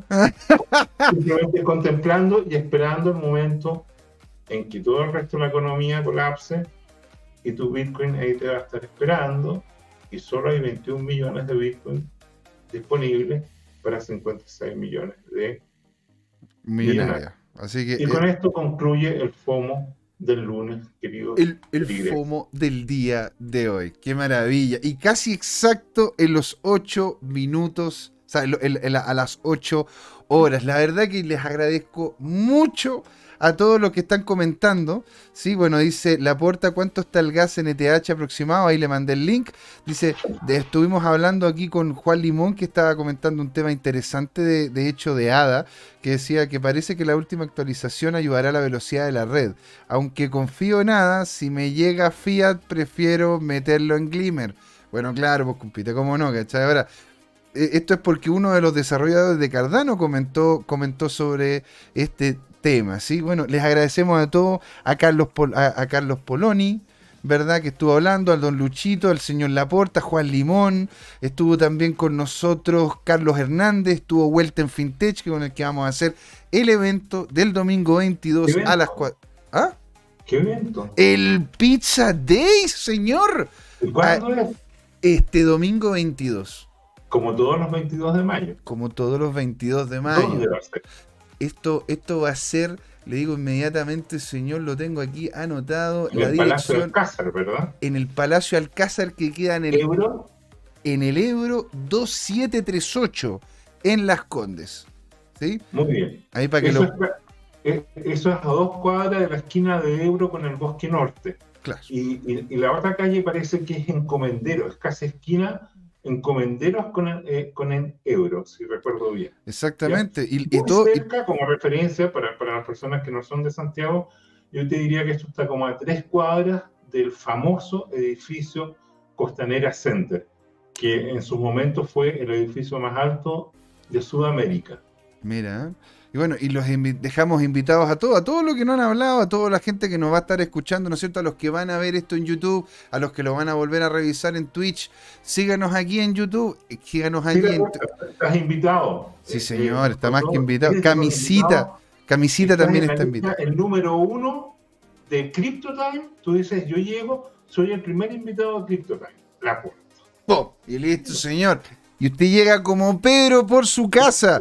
¿Cuál es tu invitado cero? ¿Quién? ¿Cuál limón? Ah. es, parte de la casa. Es que, ¿Ah? claro, él es parte de la casa. Pero oye, ojo, eh, todos están invitados, todos son igual de importantes porque queremos que todos asistan para poder conversar. Sería genial verlos a todos ahí, los que quieran participar. efectivamente, la porta CryptoTime invita a las pizzas en conjunto con Verten FinTech y con la ONG Bitcoin Chile. Maravilla. Camisita también está invitada, ¿no es cierto? Ignacio Tavilo que nos mandó un saludo. Tomás Claro que nos comentó también ahí en el chat. Todos los que estuvieron acá. Javier Salinas. Eh, ¿quién, más ¿Quién más ha comentado? Bueno, es que en realidad, en realidad ha estado muy, muy activo el chat hoy día. Se los agradezco un montón. ¿No es cierto? Bye bye, bonito, hubo Pizza Day. Ahí convertó todas las cosas para abajo. Señores, muchas gracias por haber estado ahí.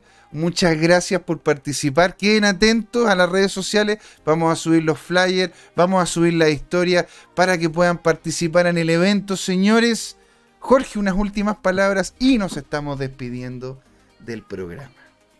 Bueno, un, agrado haber estado con ustedes. Agradecer a Alejandro Máximo de Belten FinTech que nos ayuda a financiar esta actividad y a las personas de la ONG Bitcoin Maravilla. Y dice Coque Fisher que también va, así que vayan todos, todos invitados. Las puertas están abiertas, esta comunidad no tiene límite. Señores, acá José Miguel despidiéndose, deseándoles a todos excelente día. Nos vemos el miércoles e invitados para el domingo. Estos señores, fue Crypto Time. ¿Por qué, Jorge? Porque fue hora de hablar de pizzas y de criptos. Exactamente, señor. Ahí nos vemos. Un abrazo y chao, chao.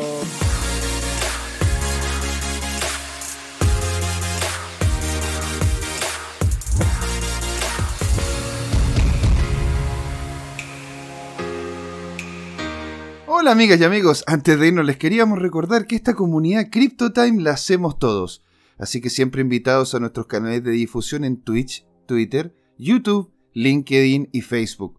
Búsquennos como CryptoTime, con I latina, así, latinos como nosotros.